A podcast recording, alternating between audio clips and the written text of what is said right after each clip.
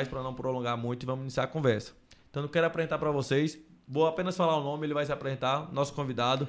Cara, prazer estar aqui, Henrique, Henrique Narciso. Se apresenta aí para a galera que não te conhece. Meu nome é Henrique Narciso, eu sou personal nutricionista.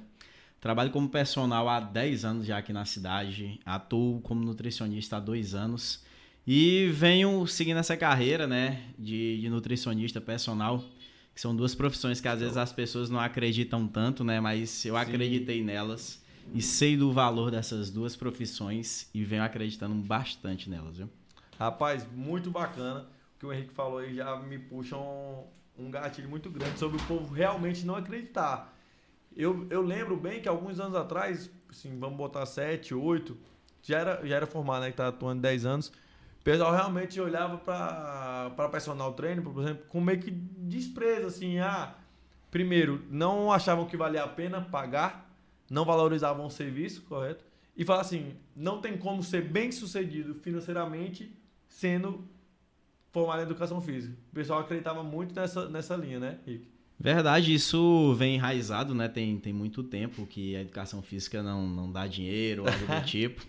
E isso vem mudando, graças a Deus, Amém. vem mudando, né? E hoje as pessoas percebem a importância de ter um personal, de ter um acompanhamento, tanto de um personal na academia, como acompanhamento nutricional para melhorar a sua alimentação. E isso vem evoluindo. Tanto a mídia também expõe bastante isso, né? Sim. E essa questão do, do financeiro, ela é engraçada, porque eu vejo isso desde a minha época de faculdade que eu estudava e dentro da própria sala de aula os professores ficavam desanimando a gente. Ai. Falando, ah, tá fazendo um negócio, mas não espera ganhar dinheiro com isso não, não espera ficar rico com isso não, ou algo do tipo.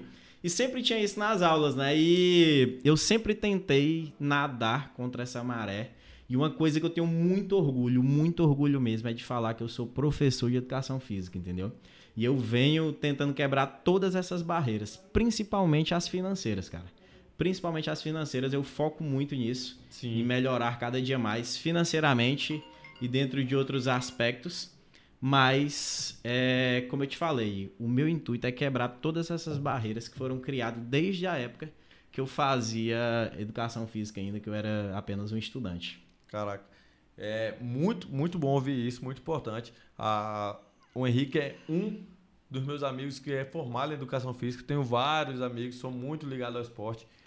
E eu fico muito feliz quando eu vejo esse crescimento. Eu lembro que eu mesmo escutava a gente falando assim: ah, o cara só vai lá botar peso para tu. Não vale a pena pagar. Só que eu, hoje em dia, essas mesmas pessoas pagam personagens. Porque eu acho que. Tu posso até te perguntar melhor em que momento você acha que começou a virar esse jogo, virar essa chave da, da galera falar assim: não, eu preciso pagar, vale pagar, é importante pagar para ter esse acompanhamento. Que momento você acha que virou essa chave? Que hoje eu vejo que, que virou de vez, assim. Eu acho que foi uma própria evolução dos profissionais de educação física, né? Que eles é, perceberam o valor que a gente tem e começaram a se valorizar mais, né? Uhum. Porque antigamente é, havia uma prostituição muito grande da profissão e que não havia uma dedicação com estudos, com evolução e consequentemente a gente não era valorizado tão bem Sim. igual somos hoje, né? Principalmente aqui em Araguaína. E Araguaína demorou um pouco a perceber isso. Eu lembro que nas academias, é, as academias meio que obrigavam os professores a dar quase um personal particular para quem treinava no salão normal, para quem pagava uhum. apenas a mensalidade, né? E isso também mudou. Você percebe que hoje nas academias não tem esse acompanhamento tão de perto pelos mais professores, só um mas só um auxílio. E isso valorizou né, o, a questão do personal particular. Porque aí as pessoas foram entendendo essa questão né, de, de, de, de, desse princípio e dessa importância que o profissional de educação física tem. Massa demais. Henrique, mas quando tu formou, era só no ITEPAC era só bacharelado, né? Ou é licenciatura? Licenciatura. Só licenciatura que era questão de dar aula né? Uhum. Desde o princípio, o teu foco era academia ou algo mudou no meio do caminho e aí, como você foi atrás desse dessa qualificação para poder dar aula na academia, ser um personal trainer, né? O que que acontece? Isso era uma briga muito grande que tinha, né, do, do CREF, porque por lei federal, o profissional de educação física licenciado, aí tem algumas regrinhas, como graduação de 4 anos, 3 anos, ele poderia dar aula em qualquer lugar. E aí o CREF criou resoluções tentando, é, tipo, dividir isso. E é uma das maiores besteiras que eu acho Caraca. na educação física, essa divisão, entendeu? Uhum. E aí o que que acontece? É, na época tinha uma briga muito grande, né? Por quê? Porque a lei federal abraçava o profissional de educação física era licenciado, que é a minha primeira formação, eu sou licenciado. Sim. E aí antes do licenciado, eu sou da primeira turma que é licenciado do ITEPAC, que antes se chamava licenciatura plena. Hum. Esses de licenciatura plena não teve nenhum problema. Só que aí quando tava rolando toda essa confusão, toda esse essa organização, né? E aí a fiscalização chegava e ficava enchendo o saco da gente, né? E aí, só que eles não podiam fazer nada, né? Porque, como eu te falei, a lei federal abraçava a gente. Sim. Só que nesse meio termo, eu já fui fazendo uma outra faculdade. E aí eu sou formado em licenciatura e bacharel. E aí eu formei uma outra faculdade de educação física nesse meio termo. Aproveitei as matérias, né, que eu já tinha do licenciado e fiz uma outra faculdade. Me formei nas duas faculdades de educação física. Rapaz, tu já respondeu uma coisa que eu ia te perguntar, porque esse dia foi teu aniversário e tu postou que tu era formado em três faculdades, coisa que quase ninguém sabia. Isso. Então a outra era o bacharelado de. É, o bacharelado em educação física, porque eu fiz na época. Foi assim que eu formei, né? Que eu comecei a atuar. E aí eu já fiz logo esse bacharel para evitar qualquer problema ou algo do tipo. Mas desde o princípio da faculdade, você já, tu já pensava em academia, já era uma visão ou não? era mais da aula, o teu caminho mudou durante isso? Quando eu entrei na faculdade, eu entrei sem querer nada, assim, na verdade, né? Porque eu tinha apenas 16 anos. E aí eu tinha o sonho de ser jogador de futebol. E aí resolvi é, parar de jogar bola para poder estudar. E aí terminar o ensino médio, tudo certinho.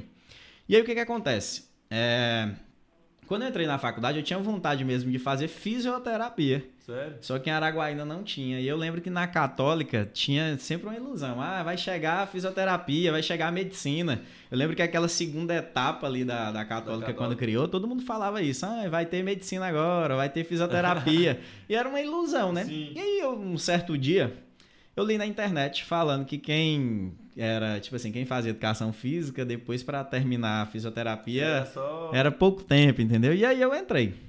Só que desde o início, é assim, eu gostava muito da escola. Gostei muito, já até trabalhei em escola, dando aula e tudo. Só que desde o início, assim, desde adolescente, eu sempre pensei em mudar a minha realidade, entendeu? Sim. E eu via é, como personal que o leque era muito grande, assim, que eu tinha poderia ter um futuro naquilo. E aí tem um cara que eu queria muito agradecer aqui, ele em especial, que esse cara, assim, foi um anjo na minha vida que foi um cara que me deu as primeiras oportunidades na educação física, entendeu? Que foi o cara que me deu o primeiro emprego na educação física, que chama ele Ricardo Japão. Que eu acho que você Japão, conhece. Conheço, Isso, Ricardo Japão foi o cara que me deu meu primeiro emprego. Caraca, que era para dar aula de futsal, entendeu? E aí eu era estagiário na época e foi meu primeiro emprego na área de educação física. E aí eu enchi o saco dele todos os dias falando para ele que eu queria um emprego na academia, porque ele também trabalhava na academia, né? Ele dava aula no uhum. SESC. E ele, ele era coordenador no SESC e ele dava aula na Alfa Academia, que é uma academia que não tem mais, mais na cidade, mas era a maior academia da cidade. Vamos dizer assim que é a antiga arena. Isso, a antiga arena. E aí o que que acontece? Eu enchi o saco dele todos os dias, cara. Bicho, me arruma um emprego lá na academia, me arruma um emprego lá na academia. Até que ele me arrumou. Esse emprego na academia, então não, não sei se ele vai assistir né, o podcast, mas é um cara que eu tenho um contato até hoje. Hoje ele mora Sim. lá no Japão mesmo. Literalmente, o Japão, é, Japão, Japão mora lá no Japão. Mas eu sou muito grato a ele, cara. Muito grato porque meus dois primeiros empregos na área da educação física, que foi onde tudo começou, né? E eu lembro, assim, que hoje eu vejo na educação física que as pessoas querem atropelar os processos, né? Uhum. O cara ainda é estudante, mas acha que é um mega personal. Já quer que, trabalhar como é, personal. que é né? isso e aquilo. E é, às vezes eu não vejo problema nisso. Ah, quero trabalhar como personal. Mas o problema maior que eu vejo é o cara querer pular as etapas, entendeu? Até mesmo da vida. Porque eu lembro que eu era estagiário na Alfa uhum. e eu ganhava 300 reais por mês. E eu lembro que eu tinha o maior orgulho do mundo de falar que eu ganhava 300 reais e que trabalhava na Alfa Academia, entendeu? E hoje eu não vejo isso. Hoje, hoje temos grandes franquias aqui na cidade, Sim. temos grandes academias, estruturas maravilhosas. E quando eu entrei na Alfa, eu era o recepcionista, o telefonista, o cara que limpava o chão e tinha que dar aula no salão. Caraca. E hoje eu vejo que as pessoas reclamam bastante. E eu Isso. não reclamava, muito pelo contrário. Eu achava, eu achava o máximo que eu era um professor na Alfa Academia, é, entendeu? E por isso que eu, que eu, que eu falo isso, que às vezes isso atrapalha o processo da, das pessoas eles quererem pular etapas e achar ruim certos tipos de situações, sim, né? Sim. E tem situações que você tem que passar e enfrentar para poder chegar lá no, no topo ou mais acima, né? Sim, sim. Demais. Rapaz, essa questão de pular etapa, acho que a gente, principalmente conhecer todo mundo aqui, falo todo mundo, eu, Henrique, e temos outros amigos em comum, por exemplo, o Matheus, a gente sabe de, de onde saímos, né? Então, claro. eu acho que cada vez que um, um não falei em si, quando o outro conquista uma coisa, a gente fica muito feliz. Fica muito feliz. Por exemplo, mas... quando eu vejo tu, que tu conquistou já na tua vida, o próprio Matheus ou outro amigo, que eu sei de onde veio e sei que tá conquistando ali por ralar e passou por essas etapas que muita gente não quer passar hoje em dia, uhum. pô, eu fico feliz, mas porque essas etapas fazem a gente crescer. Claro. Porque, por exemplo, se às vezes tu consegue, por acaso, por um, vamos dizer, uma sorte de destino, tu já pula direto daquela etapa pra prova de hoje, para tu se perder seria muito mais fácil. Muito mais. Porque eu não teria a base né, para isso acontecer. Tá é, Daniel, quem chegou aí? Foi um cara que trabalha com Torres, pegar hum, Entendi. Então, então é isso. Foi demais. Vamos voltar agora bem nisso que tu falou aí. Eu não sei nem por que, que é esse sonho, tu ser jogador de futebol, porque tá, a qualidade é baixíssima. Juan, o que, que acontece, Juan? Se eu fosse você, teria vergonha de falar isso aqui em público, porque ontem mesmo no futebol eu te dei uma sainha, te humilhei na frente de todos os amigos lá do crocodilo inteiro. Então, se eu fosse você, mudaria Não, até de assunto, que esse sabe aí. que aquilo lá foi uma fatalidade de. Tu nem queria fazer aquilo. Tu triscou na bola e deu uma sainha. Nadinha. Olha, chegou aí, ó. Formal. O Carlão. É, e é igual eu te falei, Juan, se eu fosse você, muda, muda de assunto, pula, porque eu te humilhei na frente de todo mundo, viu? Não, ali foi uma, uma casa de China. Mas vamos falar aí. Agora, sério, eu lembro muito, o moleque, o Henrique já mais velho, realmente. Hoje já tá. Caiu o nível, mas o nível era bom. Eu lembro. Eu, eu vou ser humilde aqui. Joga, jogava uma bolinha, né? Hoje. Possivelmente irei me arrepender disso aqui. Mas a verdade é que ele, que ele jogava uma bola mesmo. Dava... Ainda bem que tá gravado e eu vou é. pegar esse vídeo dele falando aí que eu jogava uma bolinha e... aí e vou, vou postar no meu Instagram. E se destacava. Assim, pelo menos lá no meio onde eu via, né? Que era lá no, no nosso setor.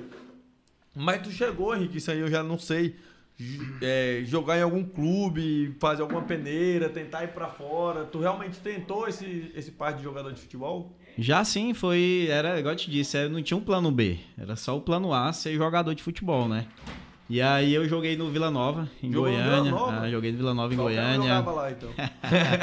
já, já viajei vários lugares aí jogando bola também, tenho vários títulos, várias coisas. Só que é uma coisa que eu não gosto muito de falar, por quê? Porque eu gosto, muitas pessoas que já jogou bola, que falou Sim. isso, eles gostam de ficar falando assim, ah, jogou aonde, fez o quê?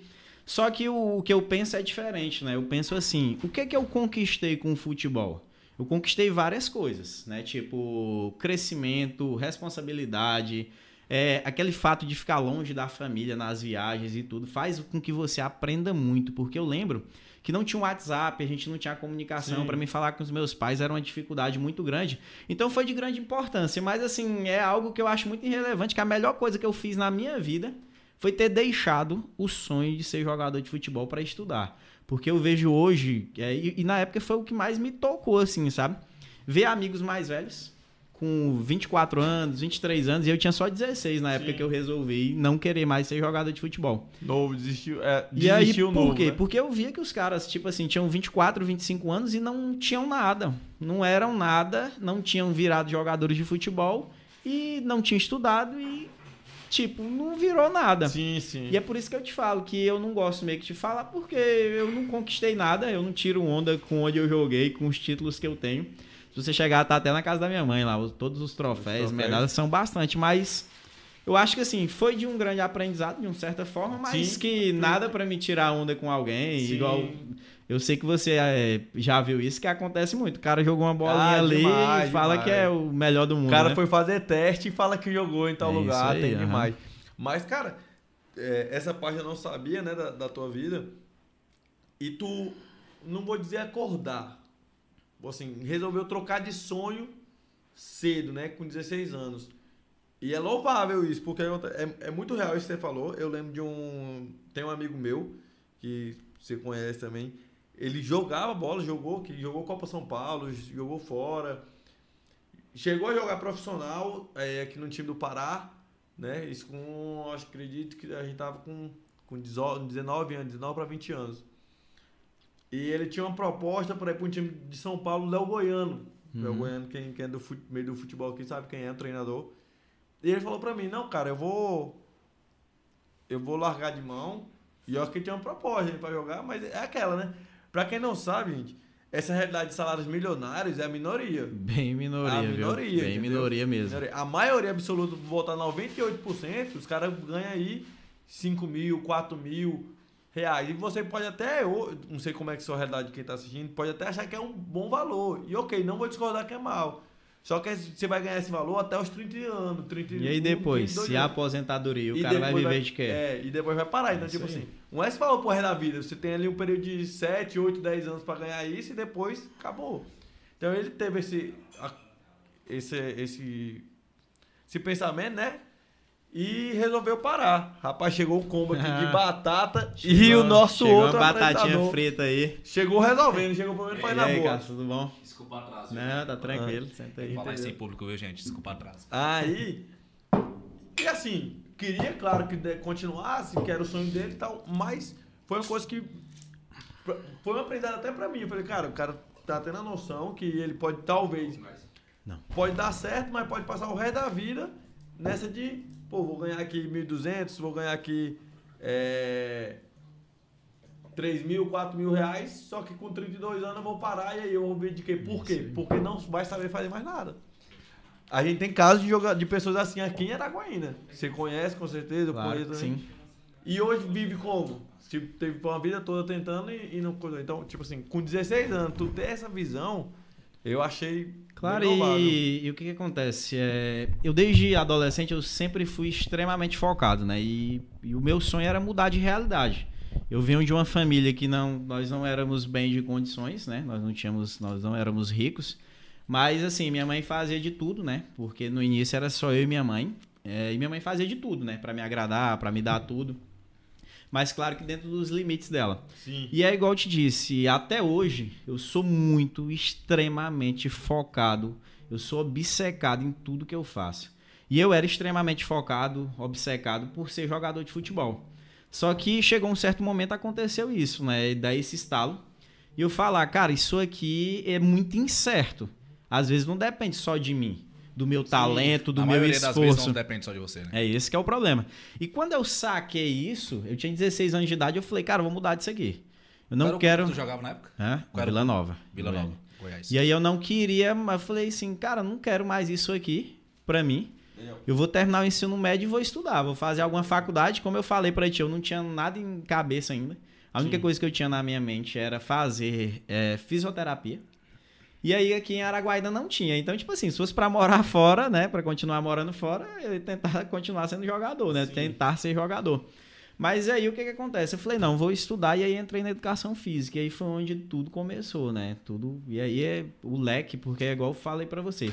Eu sou extremamente obcecado e todos os dias eu só penso à frente e mais, entendeu? E aí, Sim. desde a da faculdade, que eu sempre pensava em mais. É por isso que eu insistia tanto pro Ricardo Japão me dar um emprego de estagiário. Porque eu sabia Japão, que ele me dando. Conheço demais o Japão. Gente que ele me dando aquele primeiro estágio na melhor academia que tinha na cidade ia ser a ponte para tudo, né? Sim. né? E ele era um, foi um cara, bicho, que me orientou em tudo. Foi por isso que eu agradeci tanto ele aqui, né? E agradeço demais. Até hoje tenho um contato com ele por isso. Porque eu sei da importância que ele teve, tanto é, para me arrumar esses empregos, esses primeiros empregos, Sim quanto para me orientar, para me, me tornar uma pessoa melhor. Você é realmente um tutor, né? É isso aí. Ele realmente foi um tutor, uma pessoa muito importante na minha vida, entendeu? E aí foi por isso que eu engrenei na educação física. E como eu te falei, e aí eu sempre tento pensar à frente de tudo e de todos, entendeu? O pessoal tenta me criticar, tenta me derrubar, tenta fazer tudo. Só que tenta quando eles. No Instagram, né? Tem, isso tem a é. página do Instagram.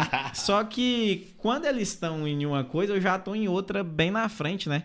Quando eu formei, eu lembro que eu não tinha muitos alunos de personal particular.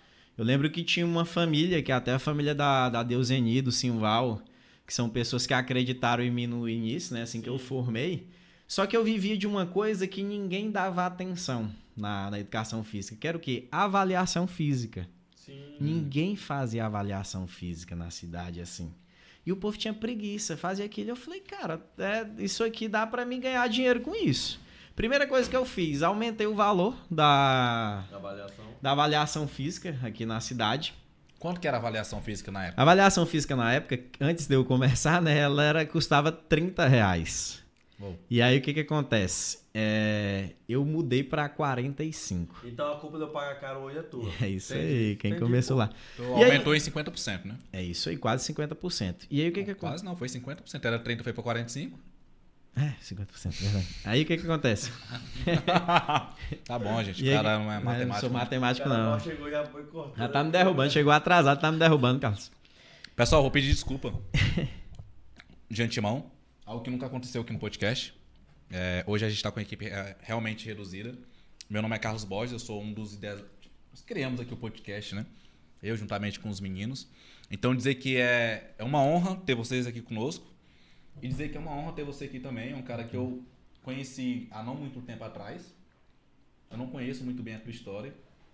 Mas já conversei com o Juan antes, era para ele ter vindo bem antes. Mas, enfim, devido aos percalços, né? Você tá vindo hoje. Então, dizer que você é muito bem-vindo aqui. Bacana, obrigado. E muitas pessoas vão se inspirar na tua história. É porque, assim, existe uma, uma. Em relação à parte da avaliação física, muitas pessoas não têm conhecimento do que é. Eu, particularmente, não sei. Tu nunca fez uma avaliação Eu nunca fiz uma avaliação física. Embora joguei bola durante uma vida, faço exercícios físicos, jogo tênis e afins, mas eu nunca fiz uma avaliação física. Então tem muitas pessoas que ela não tem nem conhecimento do que é e da importância que seja. Tem outras pessoas que quando fala de educação física, a gente já trouxe outras pessoas aqui que ela tem uma, uma imagem negativa. Na maioria das vezes pelos próprios formandos. Ah, que a educação física é isso, não dá dinheiro. Existe esse bafafá entre vocês mesmos, Claro. entendeu? Entre a Alguém classe tá- de educação física existe isso. Mas existem pessoas que se destacam que pensam além. Então, assim, é, talvez seja o motivo dele estar aqui hoje, né? Porque Sim. ele pensa além, né? Então, Claro que sim, e retornando lá, e como eu te falei, né? E aí eu comecei a fazer muita, mas muita avaliação física, sabe? Eu passava o dia inteiro na academia, "Ei, já fez uma avaliação física? E as pessoas, não, pô, bora fazer, vamos ver como é que tá seu percentual de gordura, sua massa magra. E o tanto que mudou, né, de hoje, porque na época era tudo manual. Eu não tinha um computador com um programa. Eu tinha que tirar todas as medidas, todas as, as dobras da pessoa e calcular, né? Para poder a pessoa ter um resultado de como que ela tinha e aí a gente ia acompanhando. E isso eu fui fidelizando as pessoas, né? Tentando ah, fidelizar, falar, vamos fazer todo mês, vamos fazer de 30 dias. E isso eu fui ganhando uma grana muito boa. Só que aí os donos de academia, né, principalmente onde eu trabalhava, começou a crescer o olho na situação. Você Normal. tá ganhando. Né? Isso, e aí começou assim, não, vou pegar metade e você pega metade. Aí já começou a ficar ruim pra mim. Porque eu já ia me, des- me destacando mais no salão, as pessoas iam me conhecendo. Porque eu falo assim, é aquela questão que eu te falei desde o início, é a questão da pessoa querer pular etapas. Porque as etapas, elas são muito boas para o seu crescimento. Se você é estagiário em uma academia, várias pessoas vão te conhecer no salão da academia. Sim. Se você faz avaliação física, várias pessoas vão te conhecer. E dentro dessa avaliação física, eu ofereci o meu, meu trabalho Era de uma personal. isca, né? Era, era uma isca. E eu falava para a pessoa: você não quer treinar com personal particular, não? E aí chegou um certo ponto que quando as pessoas foram ver que a avaliação física também dava dinheiro, eu já, tava, já tinha saído fora Já da avaliação física. já. Eu já estava lá no personal particular, já lotando a minha agenda, entendeu? E aí tem várias outras coisas assim que eu, que eu, que eu trouxe aqui até para a cidade. Tem uma coisa que é nenhum personal em Araguaí, né? Fazia liberação instrumental e ventosa juntos. Eu fui o primeiro personal a fazer isso aqui na Ah, cidade. liberação instrumental. O que, que é isso para os meros mortais? Liberação instrumental são é feito alguns instrumentos de aço que a gente faz liberação miofacial na pessoa. Que é o quê? A pessoa tá toda travada, você vai lá e destrava. A pessoa tá com dor, tá com nódulos, você vai lá e faz o, o procedimento e aí você melhora Ah, as suas tá. Na dores. verdade, são as ferramentas que você utiliza. Isso. Ok, aham. ok, E aí o que, que acontece? As pessoas faziam ou liberação, Ou ou, e as liberações era manual, né? Que, a- que as pessoas faziam aqui. Ou ventosa. E aí eu, poxa, bicho, vou criar esse negócio junto. Vou fazer ventosa e liberação instrumental junto. Esse trem deve combinar. Entendeu? Nunca tinha visto ninguém fazendo, mas deveria combinar, né? Top. Fui e comecei a fazer. E é o negócio que eu te falei. Eu lembro que uma semana depois eu vi várias pessoas comprando os instrumentos e as ventosas, mas não sabiam manusear, né? Mas é, é outra coisa que hoje eu já não faço mais também. Eu percebi. Que... eu percebi eu... que tu não faz mais. Tentou marcar e não conseguiu não, horário, né? Achei que era algum preconceito, tipo, porque eu e... ia pagar depois. E aí, igual eu te falo, então aí. Ia pagar depois. é o SUS. E aí eu sempre tentando pensar sempre à frente. Aí depois eu já entrei na nutrição. E aí na nutrição foi um divisor de águas também, porque quando eu entrei na nutrição eu tive que fazer uma escolha muito louca assim na minha vida, né? Que na época eu tive muito medo, mas que foi uma decisão muito boa, que é tipo assim, nunca mais trabalhar numa academia, né? Eu posso falar que é pesado nunca mais, mas eu espero que nunca mais eu tenha que trabalhar numa academia para todo mundo, no salão de musculação. Por quê? Porque eu já tinha chegado a ser coordenador, eu era coordenador da, da academia na época, mas que aquilo eu vi que fazia era me atrapalhar, porque eu tinha que ficar muitas horas lá e o salário não era tão bom. E aí, quando eu entrei na nutrição, eu tive que escolher. Ou eu continuava sendo coordenador, trabalhando em salão de musculação, ou largar tudo, né? E investir na nutrição e continuar só no personal particular. Uhum. Mas foi uma decisão muito boa na minha vida, de, em todos os aspectos, principalmente financeiramente. Porque todas aquelas horas que eu passava ganhando 15, 10 reais a hora, né? Que era o que eu ganhava como formado, é, ficou bem melhor hoje, né? Bem melhor. Rapaz, é, perfeito. Tô falando aí de sempre. Qual a idade que mal te pergunte? Só pra não... 30 anos. Não, 30 para, agora fala de verdade. É sério. Ah, tá 1992. Bom. Vou deixar Ficou então. Bom, hein? É. A calvície é de 35, 40, mas. ah, tá. Eu queria chegar nesse ponto, mas beleza. Cadê a imagem dali? Tá, é porque tá sem outro computador hoje. Aí, falando de sempre buscar excelência, eu, sinceramente, eu, eu sou capaz de apostar que tu não vai lembrar. Mas teve uma vez, nisso eu acho que eu tava trabalhando no Baratão. Tu e... trabalhava no Baratão? Trabalhando no Baratão já. De que diabo? o, o, Carlos, Carlos, Carlos tá sabendo da vida de ninguém, hein, galera? E contador já, ó. Não, mas esse é meu papel aqui mesmo. Aí, na lanchonete, aquele lá do Araguaia Sul. É, trabalhando no Baratão, que eu que inaugurei lá. Eu que montei aquele, aqueles partes lá, não tem como eu não tô trabalhando lá. Sabe Aí, como você faz a tua vida? Chegou lá, não chama e a gente começou a conversar. Eu lembro que tu deu o exemplo assim do, do palito de dente. Tu falou pra mim, Juan, eu busco sempre ser o melhor. Se eu for o cara que faça esse palito de dente aqui, eu vou querer ser o melhor fabricador de palito de dente do mundo. É isso aí, cara. E, e tu falou isso pra mim. E é, como é engraçado, parece ser tão besta, né? Só que aquilo ficou na minha mente, velho. Acho que eu nunca tinha comentado isso contigo. Porque eu nunca esqueci daquilo, pô, que tu falou, tá ligado? E como eu te falei no início aqui, a coisa que eu tenho mais orgulho na vida é falar que eu sou professor de educação física, entendeu? E quebrando todas essas barreiras, principalmente as financeiras, entendeu? Uhum. Porque como eu te falei, desde a época de faculdade eu venho falando que isso não, o pessoal vem falando que isso não dá dinheiro, que a pessoa Já não... deve ter ouvido isso demais, mano. Oxi, todo tempo. Até os caras que estavam contigo. É isso aí. E eu ia ao contrário, né? E eu ia ao contrário. Os caras, oh, o cara tá rico, Já não sei é mais. sabe nem quanto é que eu ganho, mas acho que eu tô rico. Aí deduzem quanto que eu ganho. As pessoas querem fazer cálculo de quanto eu ganho e tal. Mas tem um, tem um, um detalhe é, importante Tu sabe, acho que eu, é porque eu acho que eu ia falar demais. Mas tu foi o primeiro, tu é o primeiro profissional de educação física a conseguir tal feito. Que é qual feito? Tu, tu, de morar onde tu mora. É. Isso Entendeu? aí é, eu recebo muitos julgamentos, né, cara? Eu já até te falei isso. De pessoas que, que falam mal de mim, de que falam que eu tô querendo viver uma vida que não tem nada Mas a ver. Isso é mas só que eu, se eu fizer contas simples aqui para vocês, eu vou fazer até uma aqui bem simples. Até, só para vocês é. entenderem uma coisa, né? Hoje uma das coisas que eu ganho menos dinheiro é com como nutricionista. A minha consulta hoje, ela é 250 reais. E eu falei para vocês que eu sou um cara obcecado. Sim. Eu não preciso dormir, eu não preciso nada, cara. Eu sou o cara mais doente que vocês vão conhecer para conquistar os meus objetivos, cara. Eu não titubio, eu não tenho preguiça. É, pode perguntar para qualquer aluno meu, se estiver até na live aí. Eu não falto nenhum aluno. Posso estar doente, eu vou trabalhar. Pode estar do jeito que for, entendeu? Eu vou trabalhar todos os dias. A coisa mais rara que um aluno meu, tem alunos que treinam comigo. Tem um abraço aí, viu? Velhinha Lara deve estar assistindo. Deve ter uma galera aí assistindo, né, pessoal? É, Já deixem suas perguntas, que a gente vai ler as suas perguntas. E fazer que essa acontece? Ela treina comigo já tem nove anos. Se pode perguntar para ela quantas vezes eu faltei que é, vão ser raríssimas às vezes.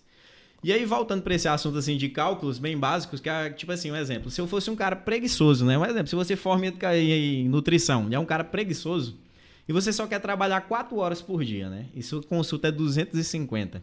Por dia você vai ganhar mil reais. Se você é um cara que quer se dar o luxo de não trabalhar os sábados, você vai trabalhar 20 dias no, ao mês. Certo? Certo. 20 dias você ganha 20 mil reais por mês. Se você ganha 20 mil reais por mês, você mora no mesmo lugar que eu moro. Moro. Entendeu? E isso é bem simples, um cálculo bem simples, entendeu? Agora da educação física não precisa falar, não. É, e.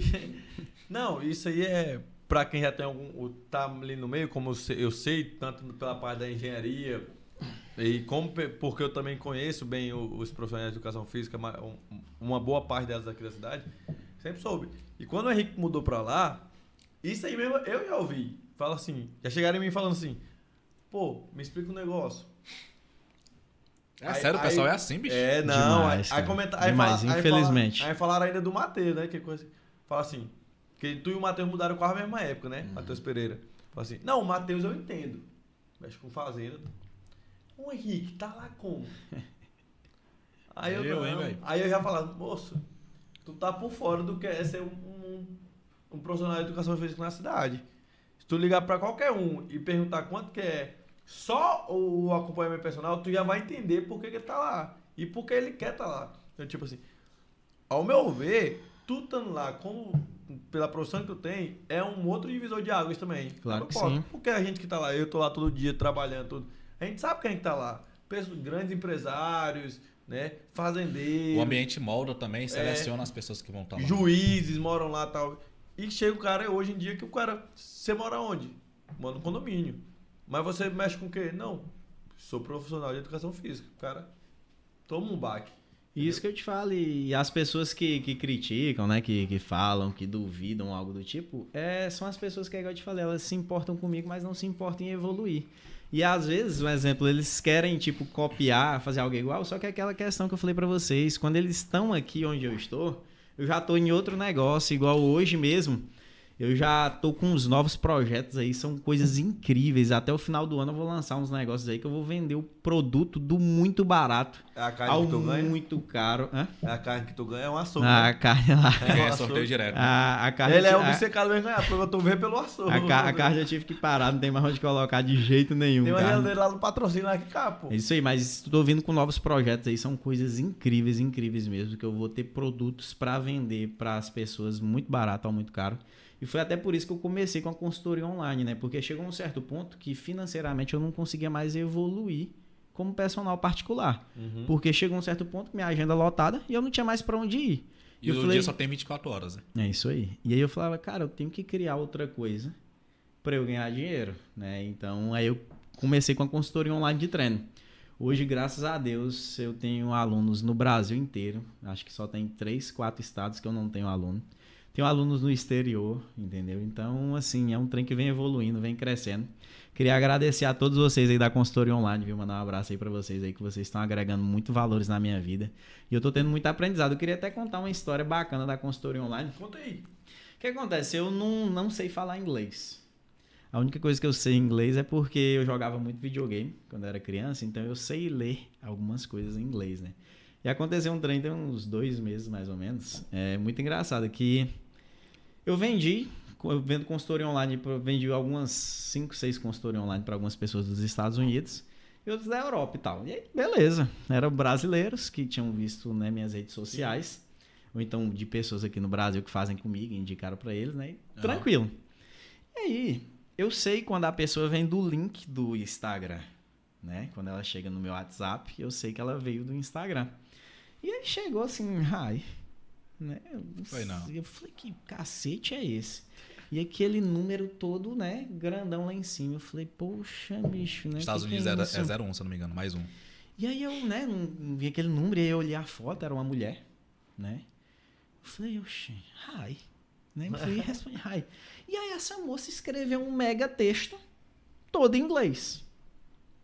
Eu falei, puta que pariu, né, velho? Aí eu peguei, copiei esse texto. Puta que pariu copiei esse texto e joguei ele no, no, tradutor, né? E aí eu entendi que ela queria fechar a consultoria online de treino. Só que aí eu tentava mandar pelo tradutor E ela não compreendia, porque Cara, eu acho que fica fora de bem... gramática, não é isso? É, que eu não sei. É, porque na verdade ele é um tradutor, né? Então ele só converte. Então, por exemplo, tu pode falar mais melhor de bom e ele vai colocar mais melhor de bom. Uhum. Ele não vai uhum. colocar isso na forma que eles entendem. Uhum. Entendeu? Então tu pega uma tradução, algo que em inglês faz sentido e que em português não vai fazer sentido nenhum. Por exemplo, ele pode falar, é, enfim, azul casa. E aí você vai entender azul casa, não é casa azul. Entendeu? Então, tipo assim, tem algumas partes gramaticais que o tradutor não vai fazer, mas assim, é uma ferramenta muito útil, mas quando você pega um texto, ele perde a sua função, que ele é para traduzir palavras, entendeu? E não um texto. Entendi. Então a pessoa ela não vai entender ainda mais que é engraçado isso. Se tu pega esse texto e manda para uma outra pessoa, que é, por exemplo, da Itália e tá falando contigo em inglês, ela iria entender. Uhum. Porque ela tem outro idioma para puxar na mente dela. Uhum. Agora, a pessoa que só fala inglês, ela só tem aquele idioma. Se não é dentro daquele script, ela não vai entender. E aí vai dar esse bug aí. Entendi. E aí, Conversa vai, conversa vai. Ela não estava entendendo o que, que eu estava falando. E aí ela pegou e falou o nome de uma aluna minha brasileira que mora lá, né? E aí eu fui escrevi na mesma hora para essa aluna. Pra, Falei, pra moço, né? pelo amor de Deus, me salva, né? Que eu não tô conseguindo.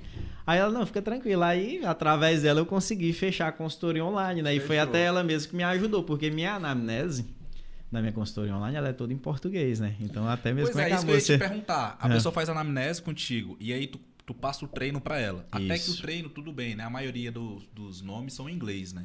Uhum. Então, assim, mas existe, tu manda algum vídeo. Se a pessoa não souber como que faz o exercício. Tem todos os vídeos, tem tudo explicado. Tem os vídeos, mas os vídeos são em português também, né? É. Mas aí, no caso, tem tu fazendo o exercício, é isso? Isso. Eu ou minha esposa fazendo exercício. Fazendo exercício. Ah, então uhum. ela consegue aprender pela consegue parte visual. Consegue tranquilamente, porque é todo explicativozinho o vídeo e tal. É auto-explicativo. Isso, auto-explicativo. Né? Agora já com os vídeos a gente consegue aí para todo mundo. Agora falar inglês aí me quebrou no meio. Ei, mas é a única que não tem o, a americana? Isso, estrangeira, apenas ela. Mas é até um objetivo que eu quero pro ano que vem. É aprender a falar é, inglês, é, cara. Acho que já Ei, passou me coloca da hora. projeto aí, pô. bora, bora. Inglês é uma habilidade engraçada, assim. Aprendeu sozinho. É, quando eu fui morar fora, eu passei quase três anos fora, né? Basicamente três anos. É, é algo que se você tem. Se você for morar fora, é claro, eu fui morar fora, então era bastante útil. Hoje em dia, tem pequenos detalhes que, cara, só, de, só porque eu sei falar inglês eu consigo buscar algumas informações que outras pessoas não vão buscar. Então, na área da musculação, o mundo da, nutri, da nutrição, da medicina, da musculação dos Estados Unidos é fodido, pô. Total, cara. E eu te falo assim, até mesmo leque de estudos, entendeu? É, eu sou um cara que estudo muito. E eu gosto de estudar por artigos e não, e, e não por internet. E isso me prejudica um pouco porque os novos artigos, os novos estudos, eles saem todos em inglês. Ainda bem que hoje a gente tem alguns programinhas que conseguem traduzir esses artigos, mas igual você falou, eles estão muito à frente em relação a estudos e tudo. E eu, como sou um cara que gosta de estar sempre me atualizando, é, eu tenho que aprender a falar inglês, a gente ler inglês, para poder até mesmo evoluir na minha profissão. Sim. Isso é, isso é uma visão muito bacana, que é a primeira vez que eu vejo é, para dentro da profissão, né? Um, um personal trainer, um educador físico e um nutricionista querer aprender esse outro idioma para a profissão, né? Isso aí. Já tinha visto até falar de aprender inglês, mas por questão de aprender é, mesmo, para ver Questões agora. pessoais. Questão Não profissional. profissional, a primeira vez que eu vejo realmente mostra o porquê de ele estar tá aqui. Por, por esse, essa essa parte diferente que ele tem, esse diferencial Sim. na mente dele mesmo. Eu acho que isso é em tudo na vida, cara. Tudo que você faz na vida, eu acho que você tem que levar como aprendizado e trazer para a sua profissão, para a sua metodologia. Que é isso que eu faço. Isso teve até uma vez que eu fiz um curso de, de, de, de educação física, né? Em Palmas. E aconteceu um trem bem interessante, assim, que o cara passou a metodologia dele de, de treinamento. E aí, explicando, né, tudo, porquê e bababá, era bem bacana. E aí, no final, ele falou assim: Eu queria que vocês agora montassem uma periodização de treinamento, né, conforme que eu passei aqui e tudo. E aí, eu montei um treino, né, e todo mundo montou uns treinos. E aí, quando terminou, ele chamou e falou assim: Por que que você não fez igual eu falei aqui o curso inteiro e tá todo mundo de um jeito e você tá de outro, né? E aí eu falei para ele que eu tava no curso dele, para aquele curso dele, copiar, que eu tinha né? muito respeito à metodologia dele, que gostava muito dele, por isso que eu tinha ido. Hum. Mas aquela metodologia dele, ela servia para agregar valores à minha metodologia. Porque eu tenho a minha metodologia de treinamento, eu tenho o meu jeito de trabalhar. E aí, então, todos os cursos que eu faço, todos os estudos que eu, que eu, que eu leio e tudo, eu agrego valores à minha metodologia. Eu não copio nada de ninguém, eu não gosto de copiar. Muito pelo contrário, eu não gosto de jeito nenhum. E aí, alguns alunos até brincam aí comigo, porque eles veem alguma postagem de alguém, é porque que você não faz igual? E aí eu falo, eu posso fazer parecido, mas igual eu não faço porque eu não gosto. É igual eu falei pra vocês. Vou colocar o gosto... meu tempero, né? O é isso aí.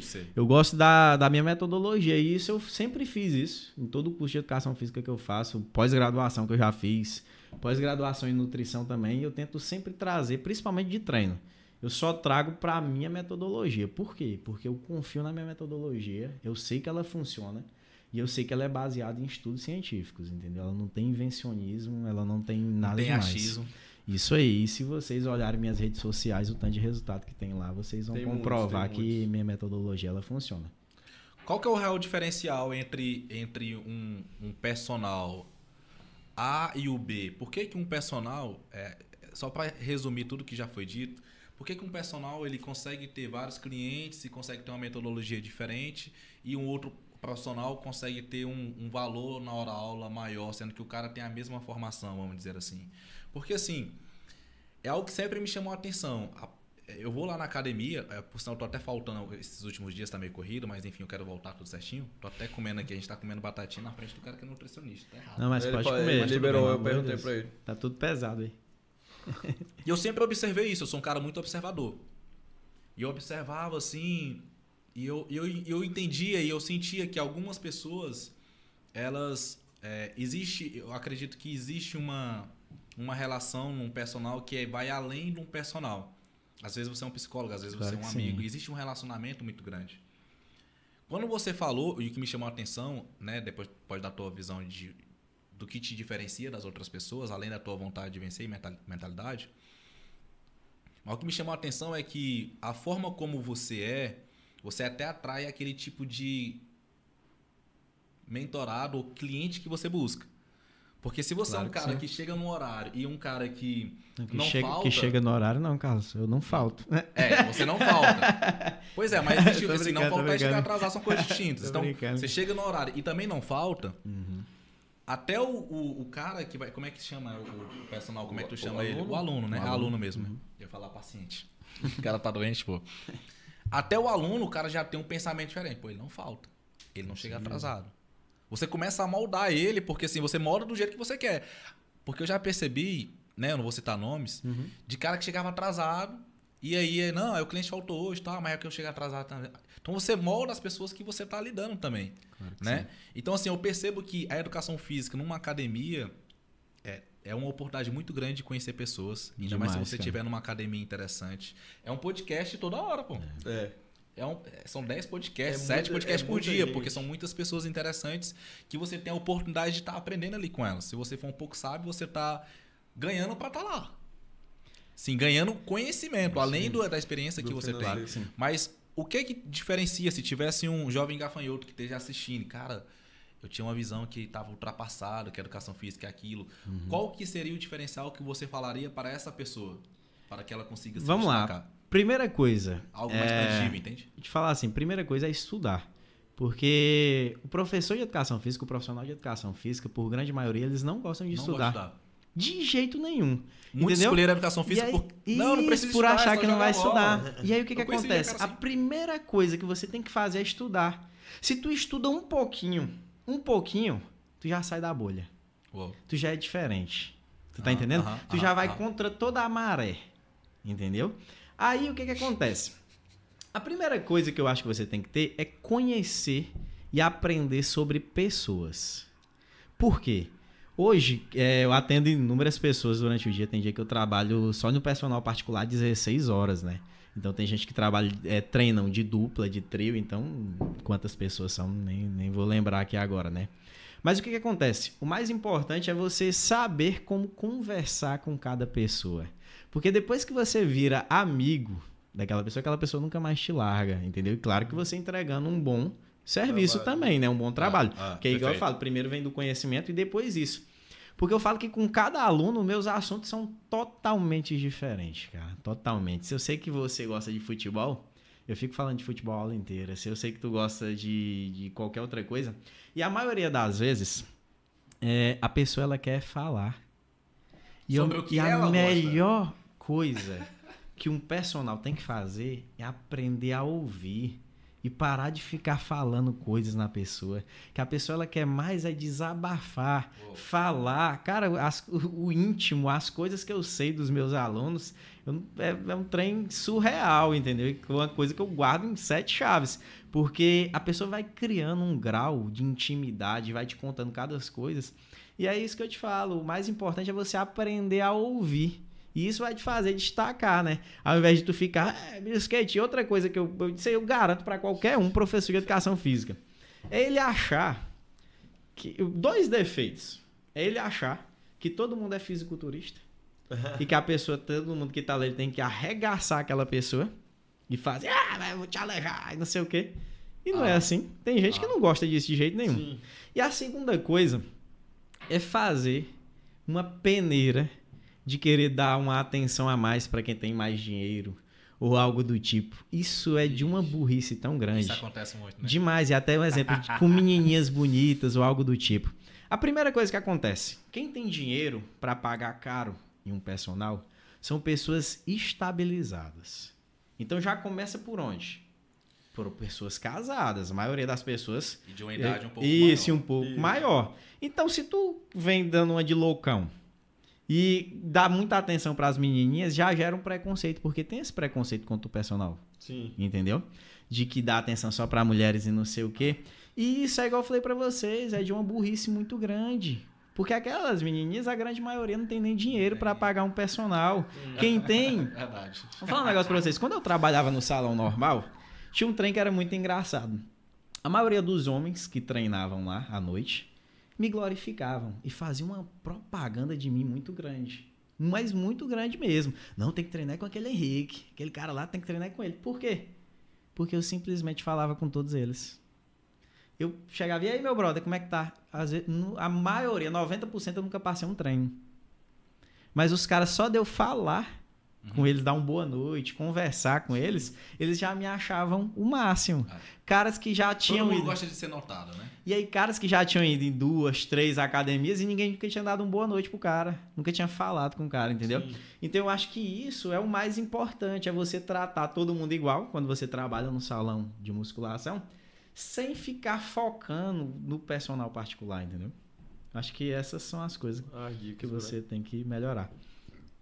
Dentro do que ele falou, o que, é que tu acha que é mais relevante? Cara, a que, que te toca mais? Porque que... caras todos são relevantes, mas assim, tem algumas coisas que tu falou que, rapaz, do... realmente é isso. De quando tá no salão, essa atenção. Eu já vi esse, essa questão do preconceito, porque eu já vi realmente cara que só dá atenção para as meninas novinhas, bonitinhas. Já vi uma vez até o cara tomando duro. Tinha uma senhora treinando, né? Ela falou, uai, você não vai me ajudar não, só vai ajudar a, a novinha. Aí deixa eu te falar uma coisa, te corta, Noah. E se ele tivesse dado atenção pra senhorinha, aquela senhorinha, ela traz um lanche para ele quase todas as noites. Ela no aniversário, ela vai trazer um presente para ele. Sim. No Natal, ela vai dar presente. E aí, tipo, ele vai ganhar muito mais dando atenção pra senhorinha. Ela vai falar pra família dela inteira que você é um excelente professor. Sim. Na hora que alguém abrir a boca para falar de personal, você é o primeiro. Sim. Perfeito. E mas em contrapartida já vi outro, outros casos, tipo assim, tá aqui o personal e eu tô aqui treinando e eu tô vendo que tal menino ou menina é novo na academia e tô vendo ele fazendo o exercício errado. Uhum. Mas eu não sou personal, eu não tenho poder de fala para chegar lá. Até posso, mas eu, eu, eu não me julgo no direito de chegar e falar, ó, oh, teu exercício tá errado. Já, já fiz ao contrário, eu já falei para um, já chamei um personal e falei, ó, oh, eu acho que ali não tá não tá legal. O cara tá fazendo exercício. É, você tá vendo que está, mesmo sendo sendo profissional, você tá vendo que tá errado, né? Uhum. E pode gerar um risco e tal. E eu já vi personal por conta dele mesmo, ele vê ir lá e ajudar, corrigir. O cara tá no salão. Porque no salão também eu vejo muita questão da preguiça. O cara, ah, não vou, não vou ajudar ninguém, não. Tá vendo errado? Deixa eu, pra lá. o salão é a maior vitrine, né? Se você, vitrine. se você pegar hoje nas grandes academias da cidade, gira à noite, um exemplo se você treinar à noite, gira 500, 600 fácil, pessoas de, fácil. das 18 às 22. Fácil, fácil. Então tem 600 pessoas, 500 pessoas te assistindo. Cara. E vamos colocar Entendeu? aqui de 100 pessoas que estão lá. Pô, eu treino aí na Bluefit, tem muita gente essa hora. Eu ia treinar nesse horário. De 100 pessoas, vamos dizer que, botando muito, 15 estão com personagens. Uhum. ou seja, você tem aí 85 possíveis alunos. Não, o Profit é um pouco diferente. Entendeu? O Profit já é uma, uma margem já diferente. Lá é totalmente diferente. É, é a né? margem é diferente. Mas, em, em modo geral, a, porque a Profit é, um, é diferente mesmo. É mesmo pelo público, valor né? que a pessoa até paga. Até pelo né? valor. Sim. Então, você tem 85 oportunidades, vamos botar no número redondo assim, de novos alunos para quando você se formar, que muita, uma boa parte é estagiário, né? Se você atender ali, atender bem, for bom, você, se a pessoa não te contratar, ele pode recomendar. Porque eu, por exemplo, eu tenho vários amigos personagens. Não tem como eu contratar todos pra mim. Entendeu? Mas tem o que eu recomendo. Professor, Juan, quem, e já me perguntaram, mas quem você recomenda? Eu falei, cara, você quer o quê? Você quer consultoria? Você quer personal te acompanhando? Você quer emagrecer? Você quer hipertrofia? Porque eu tenho tal, tal amigos aqui vão por esse rumo. Esses outros amigos vão. Mas por quê? Eu vejo assim na minha visão. Indicação é algo sério. Eu não posso indicar, eu não indico alguém que eu não confio, que eu não conheço o trabalho. Então, eu indico as pessoas que eu conheço o trabalho. Foi engraçado uma vez, eu tava treinava na Prime ainda. Chegou um moleque pra estagiar, moleque novinho, e ele era, eu posso fazer, ele era raquítico. Ele era muito magro, muito magro. Tava lá, che... tava estagiando, eu falei pra ele, falei, cara, vou te dar uma dica, assim. Eu não sou da área, mas vou te dar uma dica. Ou você coloca um, um, um shape, fica, fica forte, né? Falar que nem o Toguro, o shape falar por você. Ou você estuda tanto, tanto, que na hora que tu abrir a boca, a pessoa vai olhar e vai falar, tu sabe. Isso Porque aí. as duas coisas vão chamar atenção. Você chega no. É, você vai chegar na academia procurar um personal. Você vai olhar primeiro o corpo. Mas você vai conversar com aquela pessoa. Então eu falei, ou você conquista ela pelo corpo de primeira, mas se também não tiver o conhecimento, logo ela vai te largar. Ou você estuda tanto que você nem é precisado desse ter um corpo atlético, para a pessoa falar assim, pô, esse cara aqui, essa pessoa aqui, ela sabe. Então, esses diferenciais na pista que eu noto, assim, eu converso muito, sou muito introvertido, vocês sabem, e acabo, quase da academia, eu acabo virando amigo dos, dos personagens do salão. E eu vejo essa diferença. Tem uns que realmente querem, querem a mais, querem ir fazer que nem o Henrique já fez na vida dele, já passou por essa fase, e tem uns que não querem. Então, daí você já consegue ver quem vai mais longe do, que, do que o outro. É isso aí, né? E eu acho que a coisa que mais faz destacar, é igual falou, são as etapas. Você começa ali como estagiário e ajudando pessoas, porque a maior propaganda de um personal, principalmente para personal particular, né, é o boca a boca. O boca a boca é o melhor, a melhor coisa que tem, entendeu? Porque uma pessoa que, um exemplo igual eu tava falando, são pessoas estabilizadas que hoje tem condições de, de treinar com personal particular, né? E aí, vindo daquela outra parte que a gente falou do preconceito, das pessoas acharem que o personal dá atenção para mulher bonita ou algo do tipo, Vamos supor, o cara, é, a esposa dele morre de vontade de treinar com o personal, mas às vezes ele não tem a confiança, né? Sim. Então, se ela, se, se já... Vejo, assim, às vezes, o, a galera mais jovem, teve um dia, cara, que o... Como é que é o nome daquele goiano, um rapaz que é... Goiano, goiano. Eu tava até brincando com ele. Falei, pô, é difícil você encontrar um personal velho, né? Tipo assim, uhum. existe personal velho, será? Na academia só olha, o pessoal todo jovem, né? Uhum. Cadê a galera? Ele, não, aí, aí o Goiano disse, rapaz, tem eu aqui e tal. E era algo que eu tava questionando com ele. Ele falou que foi ministrar um. Eu vejo que ele tem muito conhecimento. Demais. Ele tem muito conhecimento, muito. aquele cara. E aí ele falou que era até grátis e tal. E falou assim que tinha dado poucas pessoas. E eu fiquei surpreso. Falei, pô, mas os moleques tudo novo aqui. Os caras não foram. Conhecimento que tu tem, bicho. De graça. Né? Eu acho que às vezes até algo de graça o pessoal não dá valor. Mas enfim, às vezes eu vejo que quando você é jovem, você acha que você sabe muito, que você não, que você vai revolucionar. E é bom ter isso, mas às vezes é bom você olhar para outras pessoas. Ali na academia, cara, tem várias pessoas que você percebe que são diferentes. Um cara que eu admiro é você, é, o Silvio. O Alisson. O Alisson, o Alisson que, veio aqui. aqui. São pessoas que têm comportamentos diferentes. Pô. Claro que sim. Então você analisa, você percebe que tem alguma coisa diferente neles. Né? Agora, voltando na questão é, que você falou, que muito me chamou a atenção, é a questão de falar com as pessoas e deixar que elas falem. É engraçado, porque algumas pessoas, às vezes, ela não tem a oportunidade de falar nem na casa dela. Pô. É isso mesmo. Então, assim, e a gente perde muito tempo, eu posso dizer isso por experiência própria. Às vezes você quer falar muito dos seus feitos. Teve um dia que o Juan falou que, não, bora fazer um podcast com o Carlão. Não, você já tô aqui todo dia, pô. Uhum. Então, eu prefiro muito mais ter uma outra pessoa, porque é instigante que a pessoa fale dela. E todo mundo gosta de falar de si. Quando a gente montou o podcast, falei, cara, todo mundo gosta de falar da sua história. É difícil você combinar a pessoa, a pessoa, não, não quero ir. Pô, quem que não quer falar sobre, sobre os seus feitos, sobre a sua metodologia, sobre o que está alcançando? E nisso é a vida toda. Todas as pessoas, em todas as áreas, as pessoas gostam de ser notadas e reconhecidas. É, foi feita uma pesquisa na Oi que para saber qual era a palavra mais utilizada numa ligação. E aí as pessoas, qual que tu acha que é? Eu? Fala aí. Acho que tu ia falar oi. Mas não é eu. As pessoas ligam, é pra, ou eu preciso de alguma coisa, eu, é sobre elas, pô. Uhum. Pode pegar a ligação, ela não vai, raramente uma pessoa vai te ligar para perguntar como você tá. É até estranho isso. Entendeu? Agora, se você pegar uma ligação, as pessoas vão estar sempre falando sobre ela. Se você quiser virar amigo de uma pessoa, só... o que, que você faz? Faça... Pô, legal, e como é que tá sendo isso? Pô, tu morou, como é que é lá em São Paulo? A pessoa vai te amar, pô. Porque ela tá recebendo uma atenção que às vezes ela não teve na infância dela, do pai dela, ou no trabalho Verdade. que ela tá. Entendeu? E às vezes a gente peca muito nesse, nesse quesito. Agora entrando por uma questão mais. mais intimista. É, tu falou que veio de uma família humilde, né?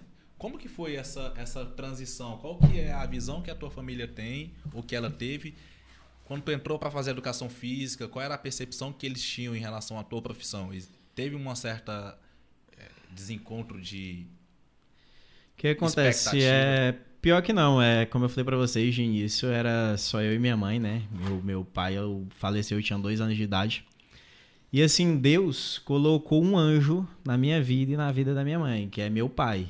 Entendeu? O cara que eu chamo de pai hoje, ele é meu padrasto. Mas ele não tem nada a ver com padrasto, não. É meu pai. Eu só sempre chamei ele de pai.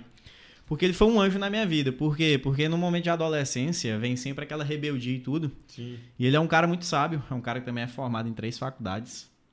E, e que ele só veio para agregar valores na minha vida e na vida da minha mãe. Entendeu? Eu sou muito grato a ele também. E a chegada dele que começou a ser um divisor de águas em nossas vidas, entendeu? E aí depois, quando eu resolvi fazer educação física, eu tive 100% assim do apoio dos meus pais, cara. Meus pais sempre me apoiaram em tudo, em todos os meus sonhos. É tanto que é, hoje eu tenho minha esposa, né, que também me apoia em tudo. E os meus sonhos, as minhas coisas que eu penso, eles são muito audaciosos. E aí eu, ah. acho, eu acho engraçado que quando eu falo com os meus pais ou com minha esposa, eles. E aí às vezes eu falo até com um pouco de tom negativo. Será, né? E eles sempre, tanto na, na primeira faculdade que eu fiz, na segunda faculdade que eu fiz, sempre me apoiaram muito. Porque quando eu fui fazer a segunda graduação, eu achava que eu não dava conta, né? Em vários aspectos, porque eu ia ter que sair de um emprego, que era uhum. a estabilização. Uhum. E aí, então, para viver só de personal particular. Uhum. Então era meio que uma loucura, né? Uhum. E aí, igual eu falei pra vocês, foi a melhor decisão que eu fiz na minha vida, em todos os aspectos. Mas todas essas decisões, é, os meus pais me apoiaram. E hoje, né, minha esposa também me apoia bastante em todas as minhas decisões. Então, em relação a isso aí, eu não tive nenhum problema, nenhum problema mesmo. Quando eu falei que não, não queria mais jogar bola, que eu queria estudar, tive total Água. apoio dos meus pais. Rapaz, aproveitando o momento intimista aí, e tu citou é porque eu lembro também de uma outra cena, é mais recente. Queria Você se conhece desde infância? É. Ele é mais velho, né? Então, tipo assim, eu, é isso, né? Eu, cri... eu criança, ele. É, a gente era no mesmo setor, né? No mesmo setor lá patrocínio, a gente se conhece desde criança. Mas. Da importância da. Porque eu já vi tu comentando sobre isso. Então eu queria que tu comentasse aqui também, da importância da sua esposa na tua vida, é... pessoal também, né? E profissional. A importância de ter uma mulher do lado. É isso aí, cara, totalmente. É uma pergunta até boa, porque ele tá solteiro já tem alguns Fa anos, né? É, o Juan, pois tu é. recente, né, que terminou? Eu recentemente. Não, é. não terminei, terminaram comigo. Galera, temos dois solteirões dois aqui na, na mesa, ah, só eu que não. Eu só quero um amor pra minha Mas vida. assim, cara, é, quando eu conheci ela, e assim, quando nós começamos a namorar e tudo, foi muito diferente de tudo que eu já tive de relacionamento. principalmente relacionado à minha profissão. Porque as outras namoradas, as outras pessoas, meio que achavam ruim minha profissão, né? Tinham ciúmes. E eu era um cara ah, entendi. que eu não gostava de rede social. Eu não postava nada. E ela foi a pessoa que me incentivou. Falou, cara, tu tem um milhão de ideias, tu tem um milhão de pensamentos, né? Assim, não coloca em prática, isso não tá certo. E eu lembro até hoje os primeiros vídeos que eu, que eu fazia, né? Eu gravava umas 3 mil vezes. Porque a gente fica buscando uma perfeição que não existe. Ah. E se você ficar buscando a perfeição, você nunca vai postar nada, você nunca vai criar conteúdo. E hoje é totalmente diferente, hoje eu não tô nem aí. Às vezes eu vejo até um defeito, algo assim. É assim mesmo. Tem um erro, vai com erro. Isso aí, tem um erro e vai assim mesmo. E ela foi a pessoa, cara, que mais me incentivou em relação a isso. A quebrar essas barreiras era eu xingando à frente de uma câmera, falando que não ia gravar aquilo, que não ia fazer aquilo. E ela com a maior paciência do mundo ali do lado. Falando, não, meu amor, tá muito bom, calma, vai dar certo, faz aí de novo e tal. Porque eu não conseguia olhar para a câmera e falar. É tanto que meus primeiros vídeos, se vocês olharem, eu não olho para a câmera. A câmera tá aqui e aí eu fico olhando para o lado. Porque se eu olhasse para a câmera, eu não perdia tudo. E aí, um exemplo, eu escrevi um texto Travava. que eu ia falar no vídeo. Eu tinha aquele texto todo decorado na cabeça. E eu não conseguia falar. E assim, ela foi de grande importância, cara. Grande importância em, em tudo que eu faço, todas as minhas loucuras. Porque uma coisa assim que eu também tenho, que eu não sei se é um defeito ou se é uma qualidade, mas eu tenho assim, esse defeito que é querer sempre sair da zona de conforto entendeu? E principalmente financeira. E aí, então eu falo, rapaz, vou fazer isso, né? Vou meio que, por exemplo, me endividar todo. Mas aí eu tenho que trabalhar o triplo, o dobro e por aí vai. E aí eu sempre encaro. E ela é a pessoa que sempre me apoia, sabe? Nunca fala não, não vai. Muito pelo contrário. Sempre fala, vai, você vai dar conta. Então, assim, meu amor, um beijo aí pra você. Você é muito importante na minha vida, entendeu? Top, e me top. apoia em tudo. Não, mas estou meio decepcionado porque a vez que tu, eu vi tu falando isso, tu chorou, né? Dessa vez não chorou. Pois é, porque tem aqui não, não, é... não, posso chorar, mas é porque, na verdade, naquele dia que tu viu chorando ali, foi um. A gente tava passando. Tem quanto tempo vocês estão juntos? Fazer três anos, eu acho, né, meu amor? Fizemos três anos e alguns meses aí. Eu acho que é, não? Ah, de casado. Né? De casado? Não, de casado tem dois, três, sei lá, meu amor. Me, me salva aí, meu amor. Manda, é o amor. Fala, fala aí no ponto aí. e aí, o que que acontece? É, em relação àquele dia lá, é porque assim. Me impactou, me impactou. Nunca te tive chorando. Pô. Demais, cara, porque na verdade é aquele negócio que eu te falei, assim, essa questão de você se destacar, é, você leva muita martelada. Sim. Muita, muita. E assim, a questão lá da casa, que as pessoas me martelam muito, né? eu, eu acho... nunca tinha percebido, nunca pensei que as pessoas fossem. E aí. Assim. que deveria ser de inspiração, né? E assim, naquele dia a gente tava falando disso. Sim. Não sei se tu lembra das marteladas e tal. E ela, nem meus pais, né? É assim, mas ela era a única pessoa que via tudo, cara. Tudo que eu fiz, assim, quem já construiu uma casa, pode ser do valor que for, sabe a dificuldade que é. Sim. Porque é muito caro construir uma casa. E, tipo assim, móveis planejados. A móveis gente não tinha nenhum prato. Então, assim, foi tudo muito caro. muito caro. E só ela viu a luta, entendeu? Só ela tava ali do meu lado, viu quantas noites eu não dormi. Sim entendeu? Que foram muitas, muitas mesmo. E é igual eu falei para vocês, isso eu não me importo dormir ou não, porque igual eu falei pra vocês, eu sou obcecado. Mas ela foi um alicerce muito bom, cara, muito bom para eu não desistir. Porque teve os momentos que, que eu desisti e só ela sabe. É, foi por isso que eu chorei naquele dia, né? Falando para ela, tô quase até chorando aqui agora de novo. Porque só ela sabe é, e conhece o Henrique Fraco. Eu sempre falo assim, imponente, todos os lugares que eu chego eu sou assim. E ninguém nunca me vê fraco. Nem os meus pais hoje não me, não me vê mais assim. Só ela me vê, entendeu? Quando eu tô fraco, quando eu tô triste, quando eu quero desistir. E então ela, com esse apoio, me ajuda muito. Então foi por isso que naquele dia eu chorei, porque nós estávamos passando sim, por uns momentos bem difíceis, entendeu? Porque estava bem na época da construção e tudo. E só ela viu a loucura que foi. Na construção é dor de cabeça mesmo. Mas, cara, isso que tu falou muito massa, assim. É, importante você ter um Porque... pra ser vulnerável, né? Exatamente. Ninguém é duro e, o tempo todo. Tipo, Possível. eu, eu, mas eu tenho muito isso na minha cabeça, do que tu falou, de não ser fraco, de não mostrar a fraqueza. Eu não gosto disso. Uhum. Ninguém nunca que viu eu reclamando de alguma coisa. do meu dia, do. É, que tá difícil, que eu tô com. Não, eu gosto. Na verdade, as pessoas não querem saber disso, né? No fundo, Mas... no fundo, poucas pessoas querem saber se você tá com problema ou não. Só que eu vejo é, por outro lado, é, né? Eu acho, que, eu acho que hoje em dia muita gente quer mostrar que tá com, com problema. Infelizmente, eu acho que muita é. gente reclama de barriga cheia. É, reclama de barriga cheia. E, então eu também eu tenho. Só que é óbvio que ninguém é forte o tempo todo. Então é importante, que nem tu falou aí, ter alguém para ser vulnerável. E se, claro, mas essa pessoa tem que saber, tem que ter a consciência de te dar o suporte na hora de ser vulnerável, né? Então isso é muito bacana. Aquele dia me marcou porque o cara chorando do nada, assim, começou a falar e do nada, e logo o cara que sempre mais velho, sempre mais forte tal, me, me pegou bastante aquele dia. Eu fiquei, achei muito massa. Achei massa, massa Onde mesmo. foi isso? Foi lá no, no Esquenta. No né? Esquenta. Depois foi, nós saímos no, saímos no jogo e fomos comer um espetinho. Foi. O cara começou a chorar. Foi, porque nós estávamos falando cara... disso, porque Isso, nós estávamos falando disso, entendeu? Tava falando, tu tava até contando das pessoas que me martelam. Sim, tava falando. Era disso que, que nós estávamos falando. Uhum. Das pessoas que me martelam. Aí eu chorei na hora que eu falei assim, que podem martelar, né? Que a única pessoa que sabe o momento que eu sou fraco é só ela. Essas pessoas que te martelam, que tu tá falando, são pessoas do, do teu ramo de trabalho, é isso? Grande maioria, sim. Mas é... pode falar. Com bandeira levantada mesmo. Totalmente. Postam coisas até no Instagram falando e tudo. Uou, é mesmo, aí, é um Eu trem, tô fora dessa. É um, é um trem de louco. Cara, mas é aquele, né? Só que não me, não me atinge não, de jeito não, nenhum, muito pelo contrário.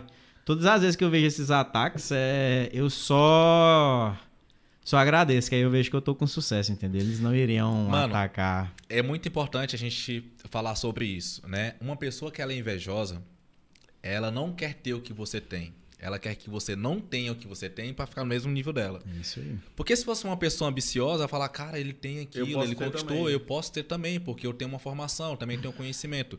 E personal trainer, velho, é, é algo que é único. Você pode ter o mesmo conhecimento, mas eu tenho minha dinâmica, eu tenho claro meu jeito de ser, você tem o seu jeito. Uhum. Entendeu? Tanto é que tem pessoas que elas passam um tempo com um e depois tem um estímulo com uma outra pessoa. Só que a questão da pessoa invejosa é que ela quer que você não tenha aquilo. Ela fica se sente mal por você ter as coisas, em claro vez de pensar, não, pô. E eu acho engraçado que agora você falou vários nomes de sucesso na educação física aqui araguainense. Nenhum desses aí são esses que me martelam. Mas nunca é, né? Muito pelo contrário. Aí todos esses caras aí que você falou, tipo Silvio, Alisson, Goiano, esses caras tudo que, que vendem, né? Que tem sucesso. Ricardo Guega, que já veio Guega. aqui. Esses caras todos de sucesso, nenhum deles me martela. E nem eu martelo eles, muito pelo contrário, eu admiro o trabalho Ixi, deles. Não, né? é engraçado, é que, nem aproveitando Dá um alô pro Gueguinha, velho. Só tem todo mundo aqui que, boa, que joga bola, que já jogou bola. É que nem você vai numa pelada, por exemplo. Quem é o cara reclamão? Reclamão. Geralmente é um ruim, né? É. Aquele cara que é muito bom, tu não vê ele reclamando assim na pelada. É mais, mais ou menos assim da vida. Os caras que têm sucesso também, ele não fica, ele não tá preocupado com os caras tá preocupados em fazer as coisas dele acontecer. Quando ele, vê um, quando ele vê um outro fazendo algo que é. gerou um resultado maior que o dele, ele acha massa. Caraca, então eu posso ir por esse caminho aqui também. Aí chama de doido, chama é. de várias coisas e depois tá fazendo tudo igual, copiando, né? Querendo ser igual. É. Exatamente. Porque poxa, o cara, que é muito. Eu acredito que aumentou muito essa questão depois que tu mudou, né? Pra lá meio de servir de inspiração, né? O cara fala, caraca, mano, onde Vamos o cara. saber tá... que era assim, não, bizarro Onde o cara tá morando, caraca, eu posso chegar também. E tem que ficar feliz, que tipo assim, ah, então tem esse caminho. Por exemplo, eu vou falar do, da minha profissão da, da engenharia, que era muito valorizado, hoje já não é tanto assim. Só que quando eu vejo algum amigo meu que formou comigo, ou antes, ou um pouco antes ou depois, com sucesso, aí, ó, pra mim é um caminho, falar, aqui, ó, tem esse caminho aqui, então não, é todo perdido, mesmo com o personal, que antigamente tinha essa fama de não dar dinheiro, né? Claro que sim, é aquela questão que eu falei para vocês, né? Tudo que eu vejo as pessoas de destaque fazendo, eu tento agregar valores para minha metodologia, entendeu? É, o jeito de postar, o jeito de falar, o jeito de treinar os alunos, tudo isso eu também observo nos outros profissionais. Só que eu tento agregar valores e trazer para minha metodologia o que eu acho de válido é, na metodologia deles, entendeu? Cada um tem um jeito. Falando no Gega, mandar um abraço pro Gega. O Gega é gente boa demais. Tava com ele nesse final de semana, né?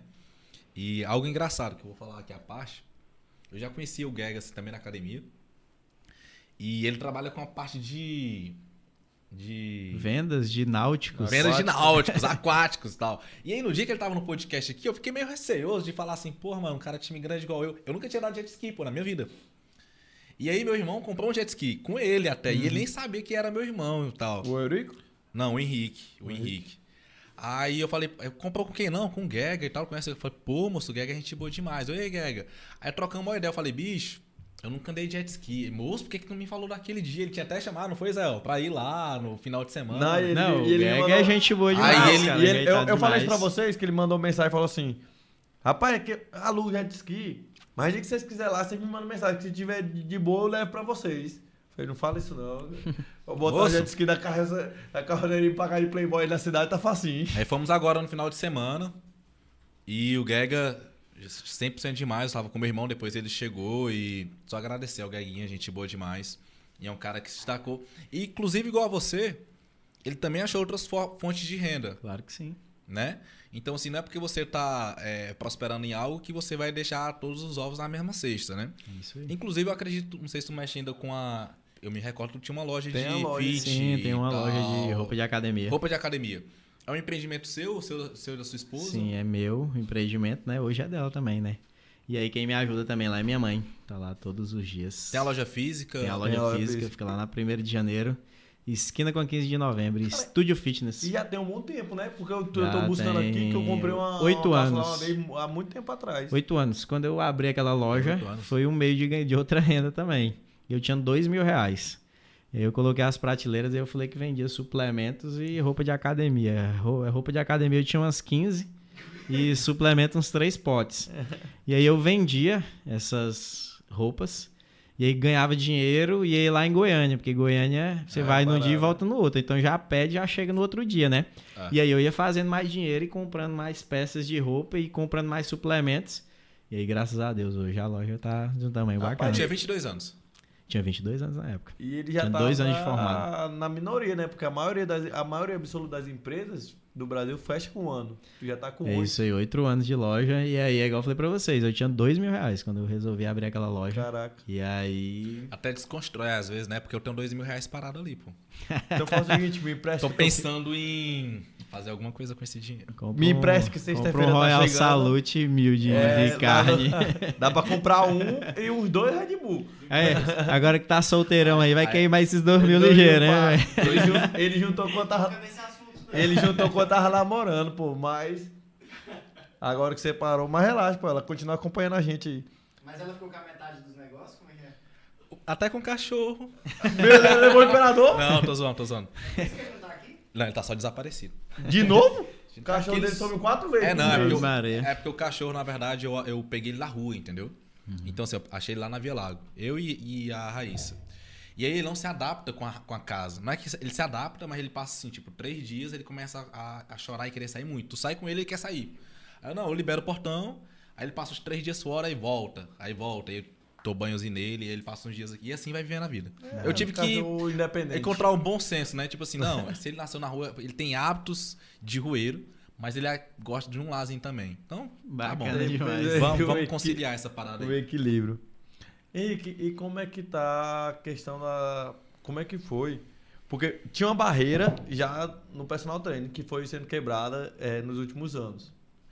O que eu vejo ainda também é que ainda existe uma barreira grande aqui na cidade na questão do nutricionista.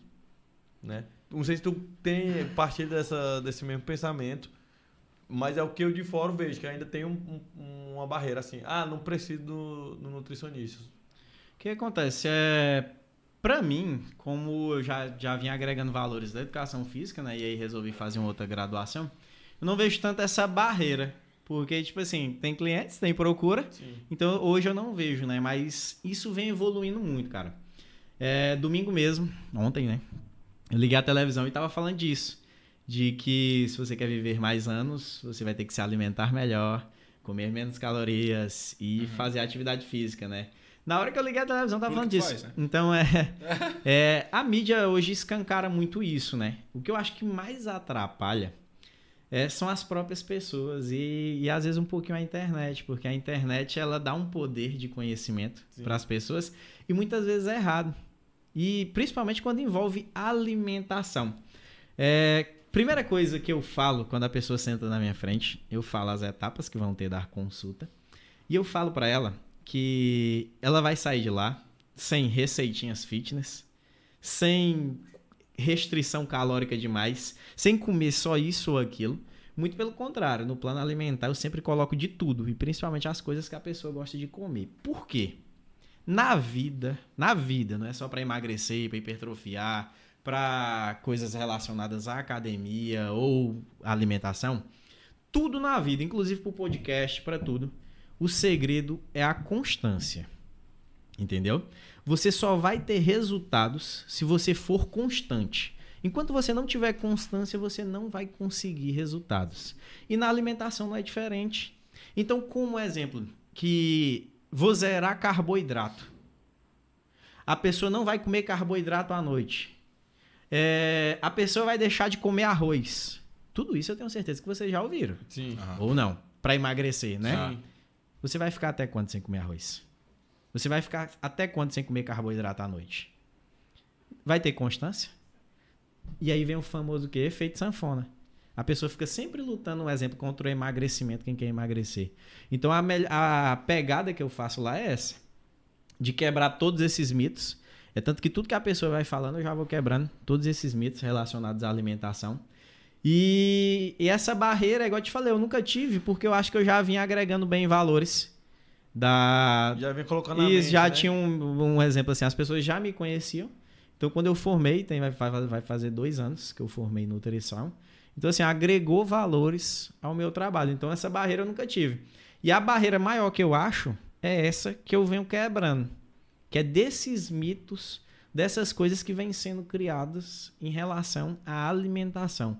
E isso atrapalha muito as pessoas, cara. Um exemplo, a pessoa quer emagrecer. Na hora que ela senta na cadeira, ela falou, eu quero perder 5, 10 quilos. Eu já corto ela. Ela não fala mais nada. Falou, a primeira coisa que nós vamos mudar é sua mente, sua cabeça.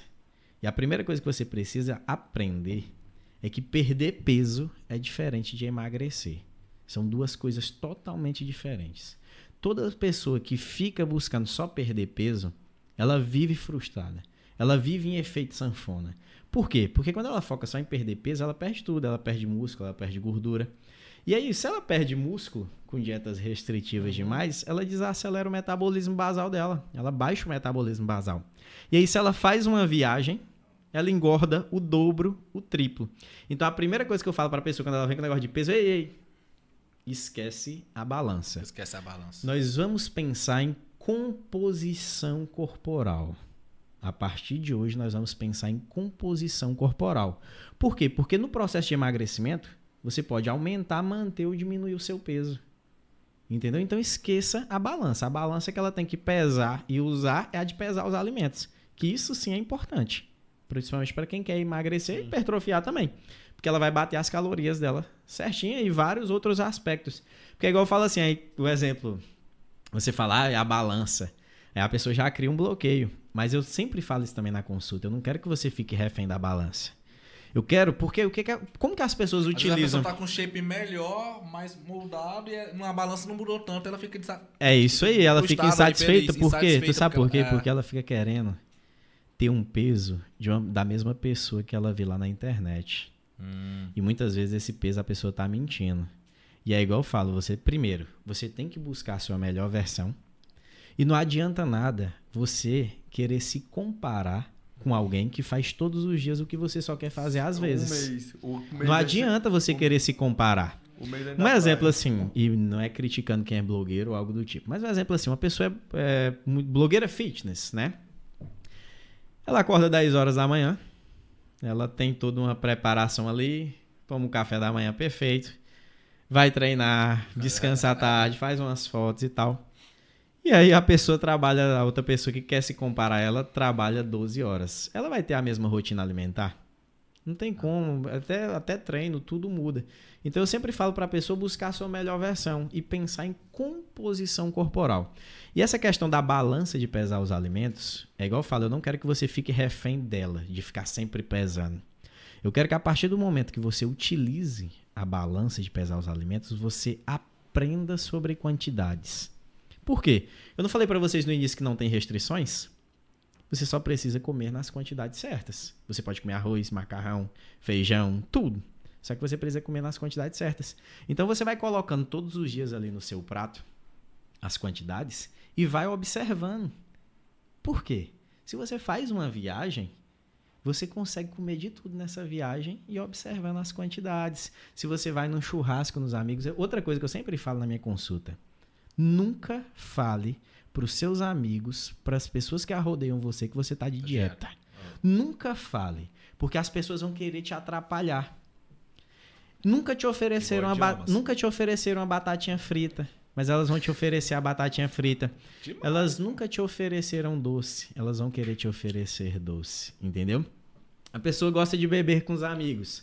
Bebida alcoólica atrapalha no emagrecimento. Eu falo para ela, vai no bar com os amigos, nunca fale que não vai beber. Coloca, bota aí minha cerveja. Bota ali no copo ali e fica fingindo que tá bebendo. Se tu falar que não vai beber porque tá de dieta, tu vai virar a chacota da mesa. Eles vão te empurrar até pinga e tu vai ter que beber. Entendeu? É desse jeito ou não é? E isso acontece com a alimentação. Então, todas essas coisas, eu tento modular primeiro a mente da pessoa, a quebrar esses mitos lá na consulta, a quebrar tudo isso. E em relação à barreira, é igual eu te falo, eu nunca percebi pelo fato de, eu já ter esse conhecimento uhum. e o boca a boca. Porque a pessoa, quando faz a consulta dela, meu Deus, olha aqui, aí fala para as amigas, tudo tem arroz, tem macarrão, tem, tem isso, não sei o quê. Tem de tudo um pouquinho. E aí, tem de tudo um aquele, pouquinho. Mito, né? E aí as outras pessoas, os amigos, vêm e me procuram, entendeu? Graças a Deus. Agora, por que, que, a gente pode comer de tudo um pouco? É, não, em relação a dieta, só veio uma pergunta na minha mente. Por que, que as pessoas é, acabam com a dieta no final de semana? Tipo, chega no sábado e extrapola. Isso aí é o seguinte, isso aí também é modulado lá na consulta, que é o que eu falo, que ela estraga tudo, principalmente quem quer emagrecer. Final de semana. Quem quer emagrecer, ela vai estragar com tudo no final de semana. Então, um exemplo assim, dependendo da pessoa, eu consigo colocar refeições livres. E não negócio de dia do lixo, um dia inteiro livre. Dia do lixo. Porque é o seguinte. é... Dia do lixo todos os dias aqui, cara. Um treino bem feito, só para vocês separou, terem né? uma noção assim, né? Um, um treino bem feito, ele gasta ali umas 300, 450 calorias no máximo, mas é um treino bem feito, né? Aquele meia boquinha que você fez, não. No final de semana, a rotina das pessoas que estragam tudo, ela já começa o seguinte: no sábado pela manhã, ela vai numa padaria bacana, se enche de salgado. Sim. No almoço é feijoada, ela come um docinho depois da feijoada para dar uma amenizada. No final da tarde, ela vai comer um açaí, né? E aí, à noite, sai para beber e comer uns petiscos com os amigos, assim, jogando por baixo. Essa rotina, ela gera aí umas 8 mil a 7 mil calorias. E aí, tipo assim, se você pegar que de segunda a sexta ela gastou 300, 350 por dia, 450, a conta não fecha. Então, o final de semana atrapalha, porque só tem um jeito de emagrecer. A base do emagrecimento é uma. Chama-se déficit calórico. E esse déficit calórico, é igual eu falei, ele tem que ser semanal e não diário. Que é o quê? Você consumir menos calorias do que você gasta. Gordura só é queimada como substrato energético. Não existe outro jeito da gordura sair do corpo. Entendeu? Não existe negócio de cinta, gel, sai na urina, não sei Chá. o quê. Não. Só queima gordura como substrato energético.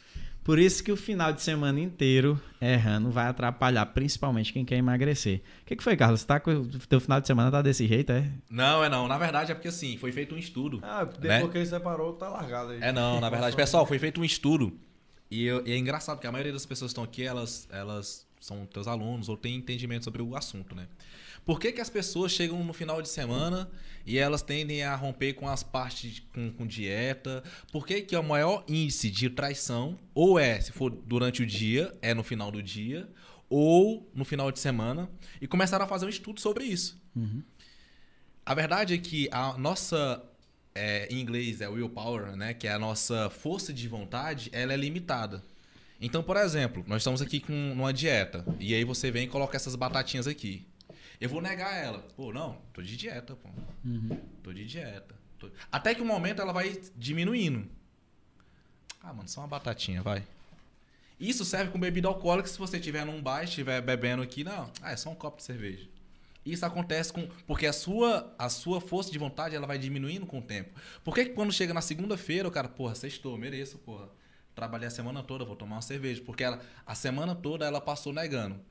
E aí quando chega na sexta-feira eu mereço. E por que que essa mesma pessoa, se você colocar na segunda-feira, pô, bota uma cerveja, tu é doido, pô, segunda-feira. Uhum. Entendeu?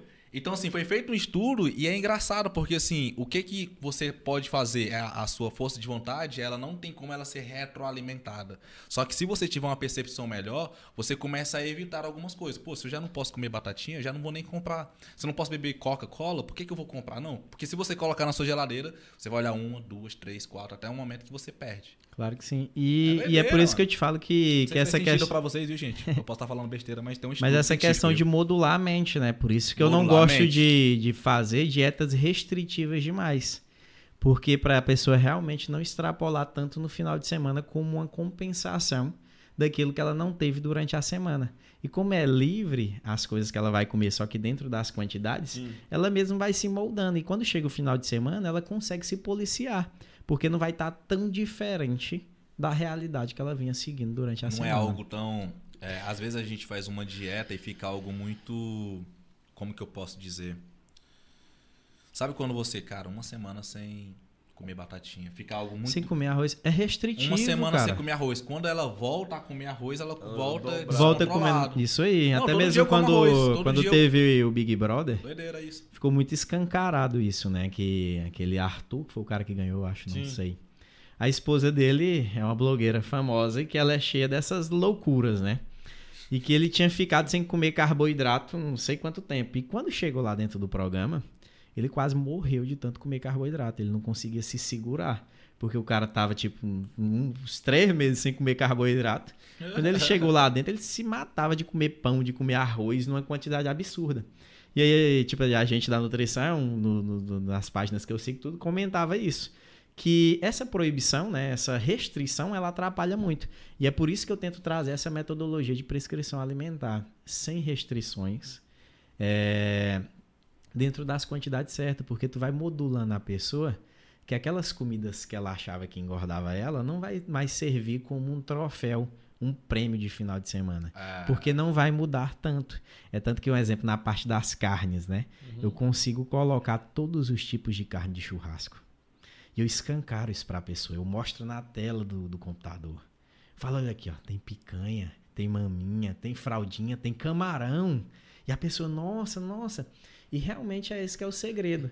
É você moldar a cabeça da pessoa. Ah. Porque aí depois que ela aprende sobre quantidades, ela mesma fica se policiando. E é muito bacana tu ver a pessoa chega lá no retorno, uma pessoa que não comia carboidrato. Uhum. E aí, às vezes, eu sempre posto isso. Quando a pessoa não comia carboidrato, que ela chega lá e teve resultados excelentes, né? E aí ela ri que eu comia muito mais, eu comia muito mais, né? Tipo, muito menos, e hoje eu como bem mais. E aí eu como de tudo e tô emagrecendo. Como que é isso? E tal, mas é porque as calorias, né, que, que são dentro. E aí, igual eu te falei, tu vai policiando a cabeça da pessoa. Ah. Que quando ela chega no. Vira estilo de vida, né? Vamos isso, dizer assim. Isso, e quando ela chega, por exemplo, presta atenção. Tem picanha, tem camarão, tem caranguejo, tem tudo, um exemplo. Arroz, macarrão. Aí um exemplo. Se é uma dieta que é só frango, batata doce, e isso. ovo. Aí um exemplo, tu faz uma viagem com tua família. Vai acabar com Hã? tudo. Tu vai seguir? E é aquele negócio que eu falei ah, desde o início. É aquele negócio que eu falei desde o início. Nada funciona sem constância. Você só tem resultados de verdade em qualquer coisa que você fizer na sua vida se você tiver constância. Se for algo, você já raciocina. Eu vou fazer isso aqui para sempre. Eu consigo fazer isso aqui para sempre. Senão já pode desistir. Sim. Porque não vai ter resultado. A constância é que faz a pessoa ter resultados. E algo Show. restritivo demais não faz a pessoa não, ter resultado e, de jeito nenhum. E, e, aquela parada de. Aquela frasinha assim, ah, o proibido é mais gostoso. É bem isso que eu. A restrição. O que, é que o proibido é mais gostoso? Vai. É a frase, né? Sacaninha. proibido é mais gostoso. Tá, tá danadinho. É, tá danadinho ele. Só, não fui eu que. Boa, Matheus, não fui eu que inventei. Quando eu nasci já tinha essa frase, entendeu? Alguém. Você só adotou é, ela, né? Porque, por exemplo, esses tempos atrás eu tava conversando com. Com o Felipe Breno, amigo meu personal. Tá? Eu falei, moço, que dieta, assim, assim. E Juan, te desafio ficar um mês sem, sem sanduíche. Eu falei, cara eu não vou me desafiar isso. Mas eu fico um mês sem comer sanduíche. Eu vou ter, eu vou ter que comer sanduíche assim, agora que a gente é patrocinado pela Trending Burger e manda pra gente. Só que eu fico mais, sem. Patrocínio sacana, né? Sem. Sem comer tranquilamente. Tipo assim, me dá preguiça ir lá do, do patrocínio pra ir no cu e tal. Não é porque é restrito. Só que se eu botar na minha mente, cara, eu tenho que ficar um mês sem comer sanduíche. Eu, te gerando gatilhos, eu vou ficar todo né? dia eu vou pensando nisso. É. Todo dia eu vou ficar pensando, pô, eu não posso comer sanduíche. E vou, eu vou começar a contar os dias. Ah, falta 20 dias, falta 19, tudo. E aquilo vai acabar fazendo eu comer. E aí, quando Mas a isso pessoa. não é nem lógico, nem, nem racionalmente falando, até em qualquer coisa. O cara quiser parar de fumar, por exemplo. Não. Você vai parar de. Não, a partir de hoje você não fuma mais. Não vai O parar. cara vai... Tem um cara. Que... Tô lembrando dele que, mas ele até faleceu, que era o nosso pedreiro aqui, o seu Nivaldo. Muita gente boa. Ai, cara. Tiraram, cortaram tudo do cara. O cara desenvolveu algo que, tipo assim, ele desenvolveu um câncer que ele já tinha, mas não que o, que o cigarro, o cigarro meio que anestesiava aquele câncer que tava florescendo. E quando tirou, explodiu. Moço, foi, virou um bagaço no cara. Porque simplesmente não, a partir de hoje você não pode mais fazer isso. Acontece isso muito, Carlos, com doce. Com quem gosta de comer muito doce, sabe? E aí, um Sobre exemplo. quantidade, novamente, né? o, o Ah. Ele ele deixa a pessoa com, tipo assim, louca. Porque quando você corta o doce, a pessoa sente dor de cabeça, irritação, Pronto. ela fica maluca. Enquanto ela não come um doce, é, você não consegue controlar aquela pessoa e ela vai comer um doce. E então até essas pessoas do doce, eu falo assim, olha, vamos ficar tanto tempo aqui e vai me dizendo as reações. Na hora que ela vai me contando as reações, eu consigo infiltrar o doce. Só que nas quantidades Sim. menores. E que quando você vê que vai Perfeito. continuando, é, conseguindo tirar aos poucos, É. chega um certo ponto que ela não quer mais. Igual assim, eu consigo botar um exemplo, um sanduíche por semana para a pessoa. Às vezes, eu te falo de verdade, a pessoa vai começando a ver resultados. Com três semanas ela larga o sanduíche. Quando ela vai vendo que a roupa tá folgando, que as pessoas estão comentando, ela, ela por conta É. própria vai largando o sanduíche. Aham. O E aí, o que que estimula também Isso. ela. E a questão do doce, é igual eu te falei, se tu cortar de uma vez o doce da pessoa, ela acha que vai morrer. É sério mesmo, não Ah. dá certo. Ah. Você não pode cortar total. É tanto que eu gosto, de, às vezes, de fazer assim. é, Eu falo que a pessoa vai conquistando, né? Conquistando as coisas lá na, na consulta. Porque ela vai criando uma composição corporal melhor e eu consigo dar mais é, extras pra ela, né? E aí eu consigo falar. eh, Tem pessoas hoje, tem uma moça mesmo que ela começou em, em, em janeiro. E ela fez um retorno agora tem três semanas, né? E ela é uma transformação. Ela era bem gorda e tá magérrima. E aí o que, que acontece? A última agora, nossa. Eu vi uma de uma amiga nossa. E aí, e aí ela, agora, é, na última agora. Como que tu fala, mano? E aí ela, na última agora avaliação, né? Ela pegou e. Ela falou assim, Henrique, eu tô 45 dias sem errar. E foi uma transformação incrível. Aí ela falou assim: Eu queria só voltar a comer doce. Às vezes eu sinto vontade, mas eu não como pela disciplina. Uhum. E aí agora, como ela conquistou esse extra, hoje ela tem no, no- como sobremesa todos os dias doce. E aí ela até relatou, Henrique, tô continuando tendo resultados. Mas é porque tá dentro do cálculo que é feito. Sim. E quando você consegue também emagrecer e conseguir hipertrofiar ao mesmo tempo, aí vem aquela questão que eu falei pra vocês, o metabolismo basal da pessoa aumenta. pode- Aí o que, que aumenta, acontece? Ela pode funcionar. passar 20 dias viajando, sem treinar, comendo o que ela quiser, que ela não vai sofrer efeito sanfona, porque ela mudou a composição corporal dela. Agora, se antes dela viajar, ela, ai, perdi 10 quilos. Quando ela volta da viagem, engordou 20. Uhum. Porque ela não pensou em composição corporal. E quando você perde massa magra, é uma merda na sua vida. Pra tudo, cara. Pra tudo mesmo. Até mesmo pra ter uma velhice melhor.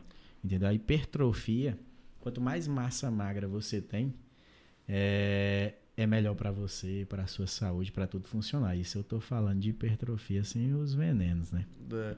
Não, isso, por exemplo, Tóxico. ah, se pe- perdi 10 quilos antes de viajar, só que dos 10 quilos, aí 4 quilos foi massa magra. Até mais, cara. Rapaz, Deixa eu, te, deixa eu esse- contar Mas, aqui. ei, ei, mas sério, mas tem uma cliente dele que. que a Sim, Andressa, sim. pô, que é amiga nossa. Andressa. Ela foi uma transformação, ela estudou comigo. na. Transformação. Estudou A comigo Andressa também. começou no, início do ano também. formou A comigo treinar também. comigo e alimentação também. Transformação E ela top a dela. Ela transformação treina com- contigo? Ela treina comigo, personal particular e é consulta nutricional também. Ok. Alimentar ok, e ok, treino. Então, o que eu ia falando do você perde, tu até falou que quer mais, eu botei só um exemplo raso assim de 10 quilos, que a pessoa perdeu 4 quilos de massa magra. Quando volta, pra tu ganhar, tu vai ganhar 10 quilos de volta, E é 10 quilos de massa gorda, porque aqueles 4 quilos de massa magra é luta pra ganhar. Demais, ó. Um exemplo que eu, de um cara que ele tem 23, é, tem 23 anos de idade, tem, foi ano passado que aconteceu isso. E aí ele ele fazia consultoria online de treino comigo, apenas consultoria online de treino. Ele me manda uma mensagem e fala assim: Henrique, fui né, em, em tal lugar, me prescreveram isso, isso, isso. Eram três inibidores de apetite. Eu falei, cara, eu não concordo né, com isso aí. Tá? E ele, não, moço, eu tô achando o máximo, porque eu não como. Tô passando 24 horas sem comer e tô achando o máximo, tô perdendo peso. Falei, cara, isso não vai dar certo. Eu já te adianto de antemão, porque eu sou muito sincero com todo mundo que me procura. Falei, isso aí vai ser uma merda na tua vida. Ele, não, vou continuar. Eu falei, pô, pode continuar. O retorno dele lá comigo era com 30 dias, né? Pra gente fazer uma outra avaliação, para ver como é que ele tava respondendo aos treinos. Quando deu no vigésimo terceiro dia, ele me mandou uma mensagem. E eu demorei um pouco a responder. E ele me ligou. Falou, cara, eu preciso falar com você urgente. Hum. E o que, que foi, né? Ele falou, eu preciso fazer uma avaliação física. Eu preciso ver você. Porque você falou que ia me dar merda e eu tô achando que deu merda. Falei, uai, vamos lá agora, lá na sala, né? Isso era até de noite. Falei, vamos lá agora. Fazer a avaliação agora em você. Cheguei lá, ele tinha perdido 12 quilos. 9,5 só de massa magra. O resto de gordura. Ele não tava comendo. Eu perdeu quase nada de gordura. Perdeu só de músculo. Deus tu sabe por que ele me procurou? Porque ele tava com impotência. Hum. O cara que perde 12 quilos em 23 dias é uma pessoa acamada, gente. Entendeu? Então ele tava como se fosse um cara acamado. Acamado. Isso aí. E é por isso que eu falo. Todas essas coisas como restritivas é demais. E eu fiz só uma pergunta para ele. Falei, cara, eu te falar um negócio. Agora tu me ensina. Porque eu nem sei. Como que nós vamos ganhar esses 9,5 kg de músculo? Tu perdeu em 23 dias. Agora me diz como que ganha 9,5 kg de músculo. É músculo. Aí o cara tem que nadar, viu? É Ele músculo. tem que nadar demais. Muito. É, e é isso que eu falo, bicho. Tudo que é extremista é demais, essas coisas aí. Eu, o resumo. Todo atalho que você procurar pro emagrecimento vai te levar para o caminho errado.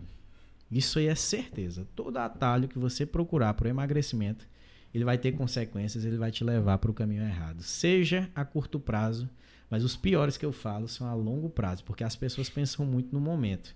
E aí elas tomam coisas, fazem estratégias. Sim pensando apenas no Ixi. momento, mas isso a longo prazo é muito ruim. Tanto que tu vê muito, a gente percebe muito isso nas academias em períodos certos, né? Tá chegando praia, por exemplo. Pô, academia dobra de aluno, de gente que vai treinar um mês para tentar ficar bom. Aí vai, aí, além do treino, aí vai lá, faz dieta restrita, tudo, para de comer tal coisa para Projeto uma, Verão. É. Tu conhece o Bruninho, o, o Bruno Braga, não? O Bruno Braga, Bruno Braga. Tu conhece? Bruno Braga. Irmão do Douglas. Do Douglas Praga, mas não? Tô lembrado, não. Não conhece ele? Acho que ele tava, talvez. É, talvez não. É, talvez não vai se recordar, mas eu também não, não conheço mesmo. Não. Ele não é muito popular, não. Mas enfim. Quem treina ele é o Barraria. É o Barraria. Barabas? O, o... Barraria também é excelente profissional, viu? Ah, muito bom. O Bruninho, pô, ele era apelidado a vida toda de gordinho, pô, na escola. E ele, até hoje, ele emagreceu e a galera chama ele de gordinho ainda. Não mudou a identidade do cara. E aí eu perguntei para ele, né? Ele tava até na academia, mas acho que ele malha em outra. Mas ele foi lá na Profit alguns dias. E eu conversando com ele, né? Amigo de escola, tipo, muitos tempos atrás. Aí eu falei, Bruninho, bicho, o que foi que aconteceu? Porque ele era, não era gordo, ele era obeso, entendeu? Eu não sei, ele devia pesar uns 168 quilos, mais ou menos. Não, é o cara grandão? E ficou fininho. Não, isso aí todo mundo. Isso aí quem, quem acompanha o Barraria sabe quem é. Não conheço ele, mas isso aí é, eu vi. É, mas se liga. Emagrecer. Gordinho, os caras eram carinhosos com ele. ele era. era fininho. Não, ele era, ele, era, ele era gigante. Mas assim, como eu cresci com ele, eu me acostumei com o tamanho dele, entendeu? é, você se acostuma. Cara, aí eu conversando com ele. Rapaz, bicho, e como é que foi essa transformação? Qual foi o dia que te deu assim? Porque ele a vida toda foi chamado de gordo, pô, de gordinho. É, essa era a vida dele. Ele era até engraçadinho. Hoje você olha, parece que até perdeu. Porque assim, você via que ele meio que se escondia na parte do humor pra esconder a, que ele estava insatisfeito com o corpo dele. Mas em resumo, ele falou: Carlos, bicho, eu, teve um dia que eu falei, cara, não é isso que eu quero pra minha vida. eu não tô feliz, eu nunca, nunca fui realmente feliz. Pô. E esse foi o verdadeiro start. Tá. Tem quanto tempo? Dois anos. Bicho, tem dois anos. Pô. Acredita? Dois. Dois anos é pouco, pô. O cara tem 27? Claro que sim. 25 anos o cara foi, tipo, gordo. Uhum. Em dois anos o cara conseguiu fazer aquela transformação. Então, tipo assim, pra emagrecer, cara, um ano, dois anos, o cara já consegue chegar muito. Demais! E é igual eu falo assim, o- Tá os seus resultados vão ser do tamanho dos seus esforços. Se você se dedicar mesmo, exemplo, de domingo a domingo, você vai ter excelentes resultados. A moça mesmo que você comentou, a Andressa, o resultado dela é excelente de janeiro para agora. É excelente mesmo. Só que o que acontece? É a dedicação dela. Entendeu? a é, dedicação é. dela que foi. Que foi pesado. Mas eu Cara, tinha- eu fiquei em choque. Falei, tenho mano, dois anos era- 27. que era bastante rapaz. obeso. E ele, a transformação dele veio numa aposta da empresa. Tinha uma aposta de quatro meses, quem emagreceria mais. Ele emagreceu 24 quilos, né? E 24 quilos. né? 24, ele era, ele era muito, ele tinha muito pra perder, né? Então, tipo assim, nessas competições quem tem mais leva essa vantagem, né? Porque você tem muito pra perder.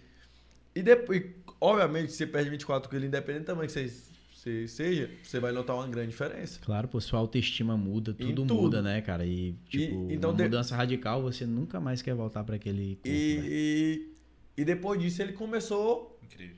Manter. Tem um cara, olha que surpreendente. Esse cara eu já, eu já tinha visto ele na rua, na cidade. Ele é muito grande, muito grande. E ele anda de benga, com bengala, tudo, né? Não consegue. Se, um tempo ele tava lá no Siena, perto da, da obra lá que eu, que eu tô, e não conseguia subir os degraus e tal. O que, que eu achava? Cara, esse cara é muito obeso e tal. E achava que o cara tinha uns 50 e poucos anos. pô. Qual era a idade dele? O cara tem 32, parece. 31. 30 e alguma coisa. O cara é novo. Não tem 35 anos.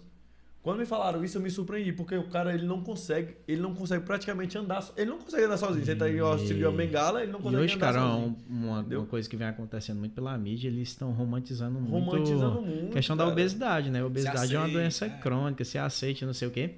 Mas isso é uma, é uma doença, Uma uma doença. doença crônica e aí e que vem cada vez aumentando no mundo inteiro, cara, entendeu? A OMS, todo mundo alerta sobre isso, mas que as pessoas querem colocar como, ah, se É. aceite ou algo do tipo. Mas eu não concordo com isso, não concordo de jeito nenhum. Sai do padrão da sociedade. Tem uma frase, tem uma frase que eu falo há muito tempo isso que eu brinco muito, desde que começaram esse negócio de aceite, que é tipo assim, eu brinco com essa frase. Não se aceite. O outro tem que te aceitar. Se tu chegar e tu é gordo, e tu é mais gordo, se tu é mais magro, eu não tenho nada a ver com isso. Sim, claro, eu não sendo o profissional dele, né? Eu não tenho nada a ver com isso. Eu tenho que te tratar igual, agir igual, te oferecer as, as oportunidades iguais. Mas você não tem que se aceitar. Tanto se você for magro demais, você não está satisfeito, você tem que mudar. Se tiver gordo demais, você tem que mudar. Entendeu? Isso, só que- então você não tem que, que, se assim, aceitar, você tem que se esticar. Juan, quando chega num, num caso assim, de obesidade, no caso de um cara desse, é bastante complicado, sabe? Porque não é só o querer mudar, falar que vai mudar. Porque É, a primeira coisa que você disso. tem que mudar, né, nesse tipo de, de ocasião, é a mente da pessoa. Sim. Enquanto você não consegue mudar a cabeça da pessoa, a mente da pessoa, é, ele faz muitas ações por impulso.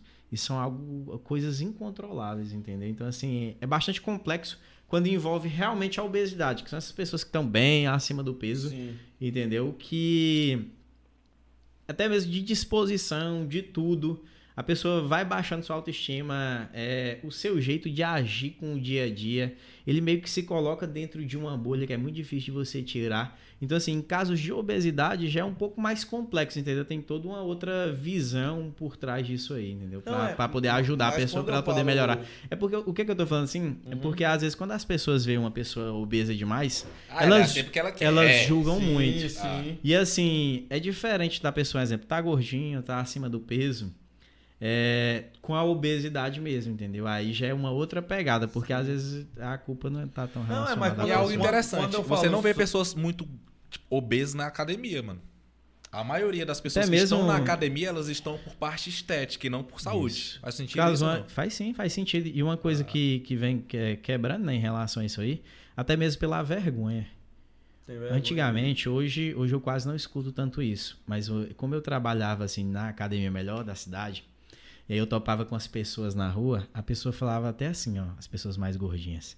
Ela falava, olha, eu tô treinando ali perto de casa, quando eu tiver melhor, eu vou lá pra tal. Ah, Porque eles. já ouvi isso também. Já ouvi, certeza que É, vocês já ouviram é, isso. já ouvi. Então é isso que eu te falo, tem toda essa questão também da vergonha. Por isso que eu falo que quando envolve a pessoa obesa, é muito complexo a situação. Porque meio que ela não tem controle de si, das ações dela, do que ela pensa em relação Perfeito. àquilo. Não é nem questão de querer ou não, Não querer, querer. mudar. E aí, igual eu te falo, e essa pessoa ela é muito metralhada, muito julgada pela sociedade. Demais, entendeu? demais. E aí, olha, eu falo pra vocês que é um trem. Eu ouvi esses dias e eu não consegui controlar. Eu tive que falar. Que tinha uma pessoa obesa, né? Treinando musculação. E a pessoa abriu a boca e falou assim: Olha, aquele gordo ali, tinha que estar fazendo era aeróbico. E ela falou a pior merda da vida Falou, dela, isso aí, entendeu? Ela, a pessoa obesa, ela tem que fazer a musculação mesmo. Não é aeróbico, não, entendeu? E é isso aí. E aí ela vai conseguir ter resultados mais complexos, principalmente pelaquela questão da composição corporal. Entendeu? É... E aí as pessoas julgam muito. E essa pessoa ela fica muito metralhada. As pessoas olham. As pessoas julgam. Essa pessoa ela tem dificuldade até pra achar roupa. Sim. Eu te falo que na minha loja, uma coisa que. Tá vendendo toda hora, pô. que eu, Lá na minha loja, uma coisa que, que, que, que a gente lá, né? Porque eu falo que é a gente, porque aí eu, minha esposa e minha mãe, nós somos todos uma equipe, funcionários. Lá não tem ninguém acima de ninguém, não lá. Aí o que, que Ah. acontece? É, uma coisa que, que conseguimos colocar hoje lá na loja foi o seguinte: é a moda plus. Hoje eu tenho muita moda plus lá na Plus loja. É, o quê? é acima de GG? É, acima do GG, que são os extra G, e tem de todos os tamanhos, entendeu? Tem os enormes. E o que que acontece? Por quê? As pessoas chegavam na loja, e eu estava na loja, antes eu ficava muito na loja, hoje eu quase não fico, mas antes eu ficava muito na loja. E a pessoa chegava, uma pessoa obesa, e ela falava assim, lá da porta mesmo, às vezes nem entrada, tem roupa que serve em mim? E as, as próprias fábricas de moda fitness não tinham. Era muito difícil de encontrar. Hoje é bem mais fácil de achar. E é uma coisa que eu sempre fiz questão de ter lá na loja. E, e hoje eu tenho bastante por conta disso. Essas pessoas, elas viram muito clientes fiéis, cara. Porque elas meio que É se, elas se sentem em casa. Então, assim, poxa, olha o boca a boca, porque certeza que ela conhece outros. Sim. Fala, pô, lá na- no estúdio fitness tem roupa que serve na gente. E aí, então, é até mesmo assim um mercado e algo que eu acho que tem um, um grande leque de opções, né, para você ganhar dinheiro, evoluir e que é pouco utilizado porque as pessoas não criam coisas, programas para essas pessoas, entendeu? Roupas, tudo. Pra esse tipo de público. É isso Mas quando, quando eu falei do. É justamente nessa parte da mente. Tipo assim, a questão do metralhado, por isso que eu falo, você tem que ser obrigado, você é obrigado a aceitar o outro, independente de como ele seja. Uhum. Mas você não se aceitar isso na mente. E, claro, a gente tá falando na parte é, de estética saú e saúde, mas em tudo, por exemplo, que nem. Tu sempre que teve obcecado em mudar a tua situação financeira. Você, ou seja, você não se aceitava naquela situação. É nesse ponto que eu falo, que se não se Uma aceita. insatisfação positiva. É, não se aceite nisso aqui. Você pode, pode melhorar. Agora, os outros têm que te aceitar. Do jeito que você for, da condição que você for, os outros têm que te aceitar, tratar igual. Mas você não é obrigado a se aceitar. Então, eu também sou muito contra essa romantização, provavelmente na parte da obesidade hoje em dia. Ah, é, é bonito, tem que ser. E a saúde, cara? Porque, é que nem eu tô falando, é doença. É tanta doença que obesidade tá na questão de deficiência, né? Nas normas lá de, de deficiência, portador de deficiência, quando você vai construir alguma coisa de acessibilidade, é, gestante, gestante então é o deficiente visual, o deficiente é o paralítico e a obesidade é uma dessas, ou seja, uma pessoa obesa, ela é uma portadora de deficiência, ela tem uma deficiência. Isso aí uma, não é nada inventado, isso é norma. certo? Então a pessoa tem que conseguir mudar a mente para perceber que, cara, isso não faz bem. Que nem eu tô falando, esse caso que eu citei, o cara tem 30 e poucos anos e ele já não consegue nem andar direito. Imagina esse cara com 40, 50 anos. Que vida que ele vai ter? Não vai ter vida. É, coitado de quem for cuidar dele, né? Mudando de assunto, bicho, é, quando a pessoa engorda muito, existe muito essa questão do metabolismo, né? Existe até um meme, não sei se foi tu que postou um tempo, eu já vi aí na internet. Nossa, eu tenho um metabolismo acelerado. É o metabolismo. X-salada, hambúrguer, Uhum, tem essa uhum. parada. Tem metabolismo Como lento. que existe esse mito do metabolismo? Existe mesmo? Existe pessoas que têm uma facilidade para. Como que funciona isso mesmo? Porque tem muitas pessoas que se escondem através disso. O que acontece, né? A Primeira coisa em relação a metabolismo, algo do tipo, começa nos três biotipos, né? Existem três tipos de biotipos que, a- que as pessoas têm, e uns têm facilidade para algumas coisas e outros não. Só que isso não é desculpa para não ter resultados, entendeu? É, só é, que só a galera se esconde isso. né? Isso. Ah, e as pessoas, elas se genética. escondem no metabolismo e na genética. genética. Só que isso você consegue quebrar com treino e alimentação. Mas na verdade é a questão das pessoas querer realmente se esconder atrás de uma desculpa ou algo do tipo. Mas a questão do metabolismo é, não tem nada a ver. A pessoa se entope de sanduíche, de pizza e refrigerante e fala E que o metabolismo no dela é lento, né? E não né? faz nenhum tipo de atividade física. Vai- ou então quando vai pra academia, aquele treino de ou de 20 minutos, que é rapidão e não faz nada, ou aquele treino de duas horas, mas tu passou uma hora e meia no, no, celular. Não, e quando o cara é, tá bem fisicamente, ou a mulher, ou vice-versa, ah, o cara tem a genética boa. É. É isso Vai aí. ver o cara tem 5 Mas, anos é, treinando, pô. mas que na verdade é já aquela, é aquela questão que eu falei pra vocês. É porque, primeiro, as pessoas elas querem se, é, se comparar a alguém. Só que ela não está disposta a fazer tudo aquilo que você faz. Sim. Aí ela quer, começa a colocar desculpas. Ela fala que você toma bomba. Ela fala que, que você tem tempo e que ela não tem Ah. tempo. E coloca um milhão de desculpas Ela para querer desmerecer os seus resultados Sim. também. Porque quando chega num certo ponto, ah, aquele cara não faz nada, ele treina todos os dias, ah, faz nada, só vive para treinar, só vive para correr, mas Aí não é sabe mole, que tu né? trabalha, que às vezes tem filhos ou algo do tipo, entendeu? Hoje o teu público, ele, a maioria, já é tipo é, acima de 35, com filhos ou sem filhos. Como que tu divide a questão do teu público atual? Não, meu público ele hoje é misto? atual é totalmente misto. Hoje o meu nicho de vendas é emagrecimento. Eu falo que eu emagreço as pessoas, né? Só que o que, que acontece? A pessoa quer hipertrofiar, eu atendo também. A pessoa é adolescente, eu atendo também. É velho, eu atendo também. Idoso, todo mundo, gordo, magro, todo jeito eu atendo. Não tem ninguém. Cash entrando, né? É, o cash entrando, fazendo Pix, eu atendo qualquer público, entendeu? E por conta Faz até o mesmo da, da, da consultoria online, o público varia muito. E até mesmo no personal particular. Hoje eu atendo pessoas muito jovens, pessoas bem mais velhas. E não tem muito uma separação, entendeu? Pessoas muito pobres, muito pobres não, mas pobres assim financeiramente, outras bem mais ricas. Tem pessoas que, que fazem um esforço danado para me pagar e eu sei disso, sabe? Eu acho bem bacana. É, na consultoria online mesmo, aconteceu um trem bem bacana uns dias atrás. Que uma moça tinha me mandado mensagem perguntando os valores e tudo e não foi pra frente. E aí ela pegou, tipo assim, uns 60 dias depois, ela apareceu e falou assim: Eu quero marcar a avaliação física, eu vou fechar a consultoria online com você. Eu falei, opa, ah, tava tratando como uma pessoa normal e tudo tranquilo. E aí, quando chegou lá na sala, ela falou assim: O meu sonho era treinar com você. Entendeu? Ah, eu vejo nas redes sociais, te sigo já tem um bom tempo, e o meu sonho era treinar com você. E aí eu juntei dinheiro esses dois meses para poder pagar a consultoria online para você. Caraca. Né? E aí Caraca. eu falei, porra, bicho, por dentro já me doeu por dentro. Eu falei, eu não vou receber o dinheiro dessa Já mulher nem a pau, né? E aí. E aí eu falei assim, mas é sério mesmo, você tá né, juntando dinheiro. E comecei a prolongar e querer conhecer ela. Sabe, depois do, do, do cemitério tem, tem uma invasão. Lá depois do cemitério, do lado. Lá no das paineiras lá. Sim, Eu sim. sei. Na sei. saída da cidade. Lado aí tem. direito. Isso, aí tem uma invasão e tem até um. Acho que é Veneza. Do, Tem aí um tem um- loteamento. e se ela mora naquela invasão. Ela falou, não, e aí eu vou de bicicleta. Vou treinar aqui no, no Jardim das Flores e eu vou de bicicleta, né? E aí eu treino. Caraca, mano. E eu falei, puta que pariu, bicho, eu não posso receber o dinheiro dessa mulher de jeito nenhum e tal. E aí, inclusive, até hoje ela treina na consultoria online comigo e 0,800, não paga nada.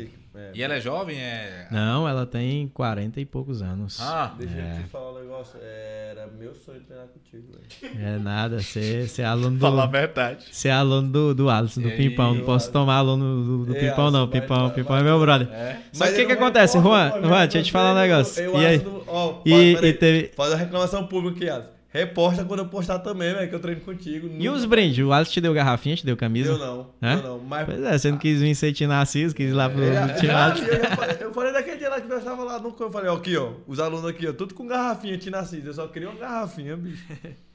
Ele nem reposta. Não, reposta eu não. Eu queria, É mídia, pô. Não vou falar o resto, não, mas ele não me reposta, não, pô. E não, eu tô divulgando o cara. O negócio, eu, é porque o Juan, ele tá solteiro já tem muito tempo, ele tá desesperado. Juan, eu só quero o amor. treina e me marca, amor, amor. e me só- marca que eu vou te repostar, Eu, tá? eu vou, te- vou te marcar agora. Vou- vou te lançar, vou te lançar.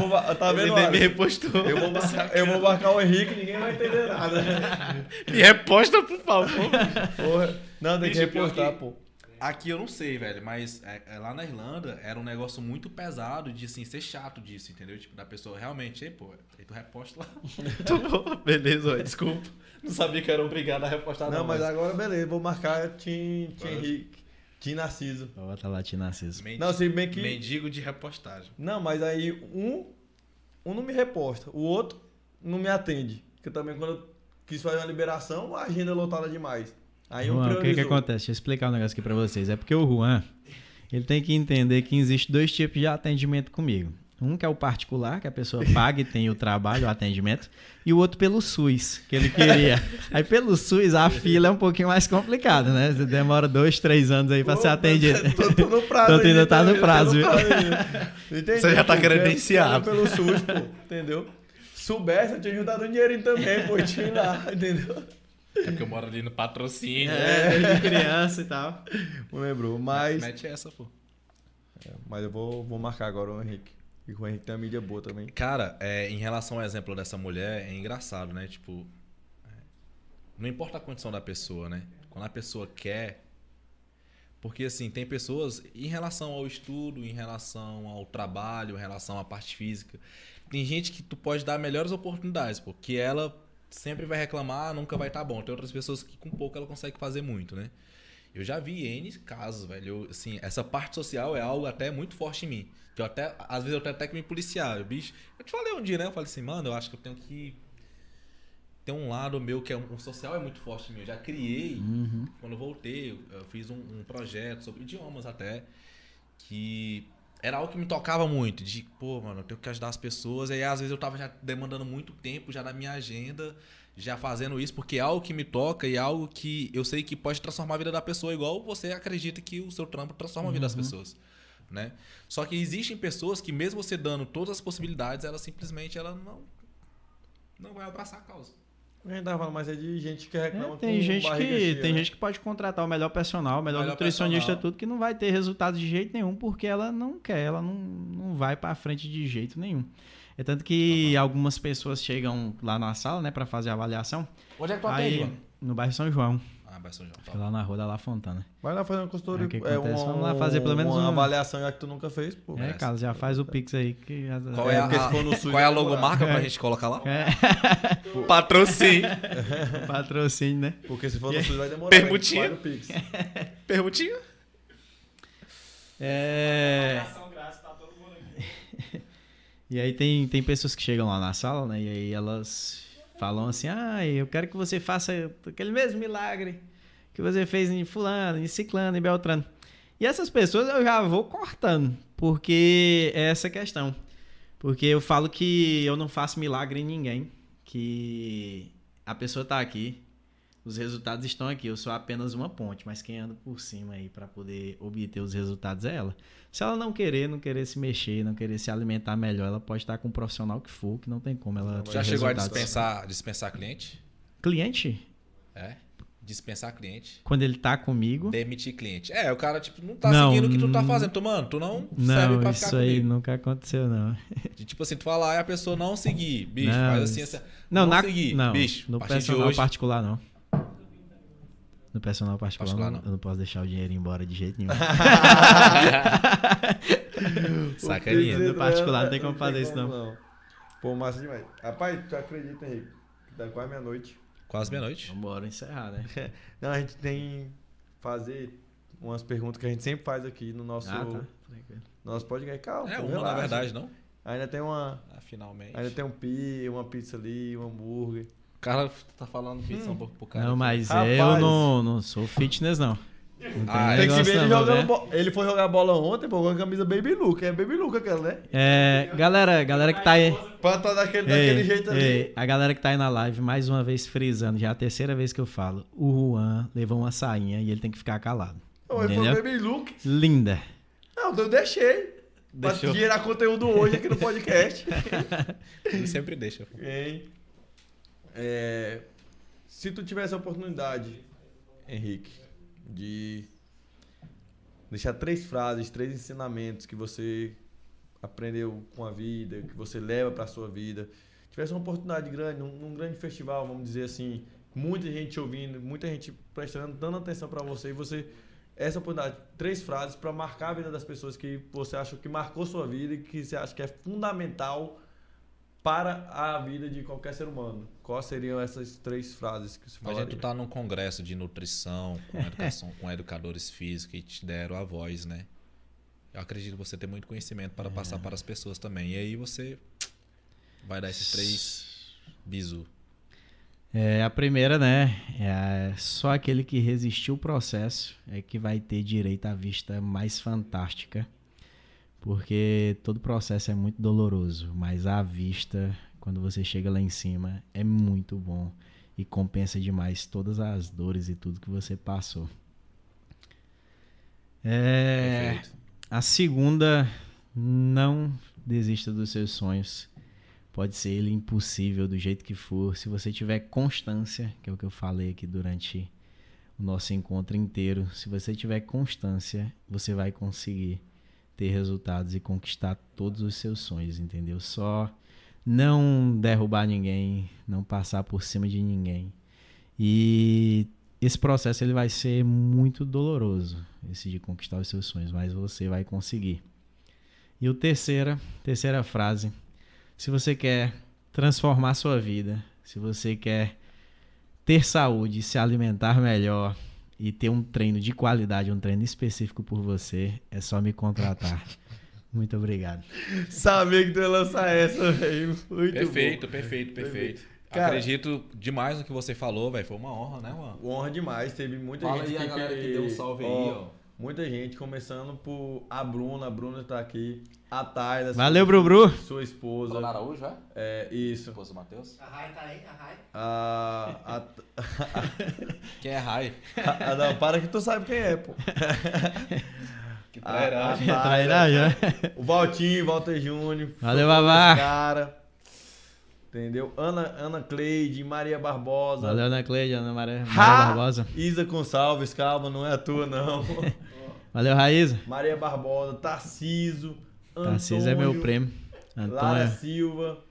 Muita gente comentando, dando abraços. Valeu, Antônio aí do Talento Black. Obrigado aí pelo, pelo talento aí na barba aí pra Érico, hoje. Ele que Ah, o faz cara que é o barbeiro. É o melhor que tem na cidade. Melhor que tem? Rapaz, tu Disparado. Nunca, tu nunca foi lá no Pissarra, menino? Goleiro Walter. Precisa é bom. O Vavá. O Doutor. Vavá. A Mal mandou aqui. O Matheus Eurico falou que já deu muita caneta aí nesse entrevistado aí. Ah, O que acontece? falou. O Matheus Henrique era uma disputa grande que a gente tinha lá no, no Santa Cruz, lá saía faísca, viu? Você não, Matheus Henrique. Quem fazia uma gracinha lá era só o Jeff. Você ficava aí embaixo. Pega Tu conhecia cantada. meu irmão de lá? Demais, pô. Teu irmão era bom de bola pra caralho. Alguém tinha que nascer bom nessa Bom fa- de bola. Alguém tinha que. Eu, eu, eu, Matheus, alguém tinha que É nascer bom na engraçado. família, Ei, né? Ele- É engraçado que. Alguém tinha que nascer bom na Não, família. deixa eu né? te falar uma Não, é coisa. engraçado Ele- que hoje ele fala para as pessoas assim, tipo, nós estávamos lá agora no final de semana, ele, não, pô, jogava bola, os caras. O cara não reconhece, né? É sério? Ele é, pô, era até bom. Não, Rapaz, É sabe um. só cara que sabe, ele, pô, cara, ei, rapaz, só bicho. que ele, futsal, ele era muito bom. Ei, É, ele era sabe bom um que, demais. que na faculdade, eu acho que tu vai conhecer, é mais velho, o Ariosto. Porque o Ariosto, Ariosto tinha o Ariosto era bom de Júnior. bola, ensino Ariosto médio. também. Tu lembra do Ariosto, Matheus? Não, mas eu te falar uma coisa, Juan. O Ariosto não chega no nível de Matheus não, Henrique, che- esses não, caras que nós estamos não falando chega, aí. É não, muito não abaixo. chega no nível do Tem Matheus um, Henrique. tem um cara que era é muito bom de bola também, gente. Joga mais campo. Quadro. Chamava Matheus Craô. Entendeu? Matheus Vocês não Craô. conhecem esse apelido dele aí, Craô. Mas. Rapaz, sabe o que, que acontece? O O Ariosto, Matheus era bem, pô. o Ariosto não chegava no nível do Eurico. O único problema do Matheus, vai a gente falar sempre de fala isso, é porque assim, o Matheus ele era muito bom no treino. O Tiba que falava Já- isso. Já cortou aqui. Já. Já cortou? Ele era muito bom no treino. Aí quando ia pro jogo, ele não conseguia jogar. Aí o Tiba fez o seguinte: Tiba inteligente, macaco velho, meteu gol no final do Paulista, falou: rapaz, chegou no treino, pegou a camisa de jogo e deu pro Matheus. Matheus, agora você vai treinar com a camisa de jogo. Aí ele treinou mal. Aí treina mal. Vai, vai. Não, eu essa aí. falei, o que, o que Pra ver se chegar na hora do jogo o ele não que sentia, faltava pô. pro Matheus era um, um companheiro de verdade. Que quando, toda vez que ele jogou comigo, ele me deu, ele me deu alegria. Toda vez que, que foi uma dupla. Alegria. Outra, deu outro certo. detalhe aí, pra finalizar essa questão de futebol. Eu não sei quem falou pro Juan que ele sabe jogar futebol, cara. Ele sempre foi goleiro e mal. Aí do nada. Mas tem, tem umas entregadas dele lá naquele ginásio Neblina que Ah, não, não, existe. não. Acredito Aquele- eu. aquele a- recuou pro goleiro e ele era o goleiro? É, ele recuou pro goleiro e ele era o goleiro, fazendo goleiro linha. Mas, mas Cortou já, Daniel? deve, deve ter algum vídeo ainda aí, né? Cortou já. Acho que tem, acho que tem vídeo, não. Tem vídeo? Tem Carlão vídeo, tem, falando como se ele fosse o craque da bola. O Carlão tomou pouca caneta, entrava pouco errado. O problema, Juan, é essa tua soberba aí achando que tu é craque, Juan. Não, mas chega lá no Não, é porque era goleiro linha. Não, o Carlos Juan, vou explicar. Não, era o goleiro linha e ele foi pro lado E da quadra. Aí jogaram a bola pra ele e ele, não, vou recuar pro goleiro. Ele recuou pro gol. Ele, caraca, eu sou o goleiro. Gol contra. Ca- Carlos, tu viu esse lance ao vivo? Eu tava lá, pô. Ao vivo foi Ao muito vivo em cores. lindo. Eu não acreditei, entendeu? Ninguém acredita. e não acredito. Não, mas é antigo Mas isso. É antigo isso. Mas ninguém conta, pô, da- das vezes que a gente ganhou lá no, no Neblina, no todo, com os ginásio lotado. Não, isso aí, pô, todo, fala, pô. toda. não- Quando não. ganha, tá, entendeu? Aí não fala. Henrique, tu tá falando o quê? Porque lá, quando eu sou bicampeão na nossa Arena Crocodilo, de Be- três campeonatos que eu Beleza, disputei, você é bicampeão e eu sou Tu tricampeão. disputou 10. Mas sou tricampeão e tu é Entendeu? bicampeão. Tu falando o quê? Tem Eu o que- Juan, chego Tem nem o que discutir nisso aí, não, Juan. Todo domingo eu resenha. Pega, pega a sainha de novo. Galera do Crocodilo aí, não vamos nem botar eles no meio, não, senão é briga aqui pro final, Não, até o mas tu final do levou a ano. sainha mesmo não? É Não, levei, levei a sainha, levei a sainha. Completou? Ele Não, completou. porque eu tentei dar outra. Não, mas tu completou. E então completei, mas eu tentei dar outra. Entendeu? O Tentou retorno. dar outra. Só É, que aí ele me foi agrediu. Só que ele me agrediu. Não. Foi uma falta técnica.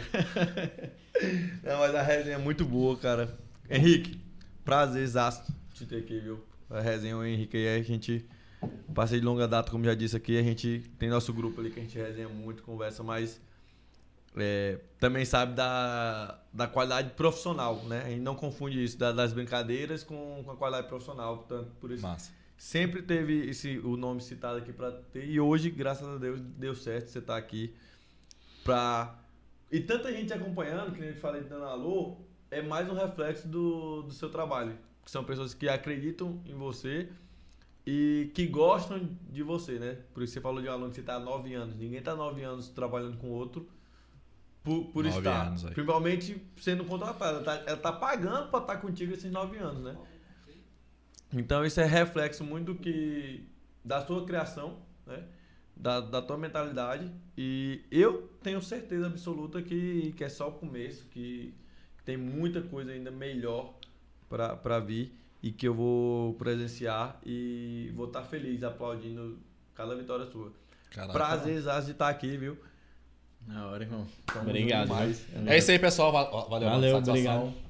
Pessoal, na próxima semana estaremos aí às 21h07 novamente. Quero agradecer a todos vocês pela presença, agradecer ao Matheus Barros, que fez a parte de áudio, Danielzinho, a parte de audiovisual, e a nossa equipe que está um pouco enxuta. Hoje iniciamos um pouco atrasado, mas estamos aí com uma constância de mais de um ano de podcast. Então já tem mais de um ano que a gente traz podcasts relevantes igual a esse dessa noite. Então seja bem-vindo. Se você não conhece nosso Instagram, vai lá, 063cast, 063 é o nosso DDD e a nossa mensagem é global. É global. Tu falou isso lá hoje cedo? Não, pô, tava sozinho, como é que eu ia falar? Ei, pô. Ele vai falar o quê? Ele tá abalado, calma, gente. Tô abalado, É, mano. o cara não, Acho quando... que entrou alguém aqui, ó. Raíssa? Não, pô, assim não. Se ela entrou, alguém. Ei, o problema é que se Estúdio ela, Fitness. se ela entrou, alguém saiu. Melhor é Melhor do mundo.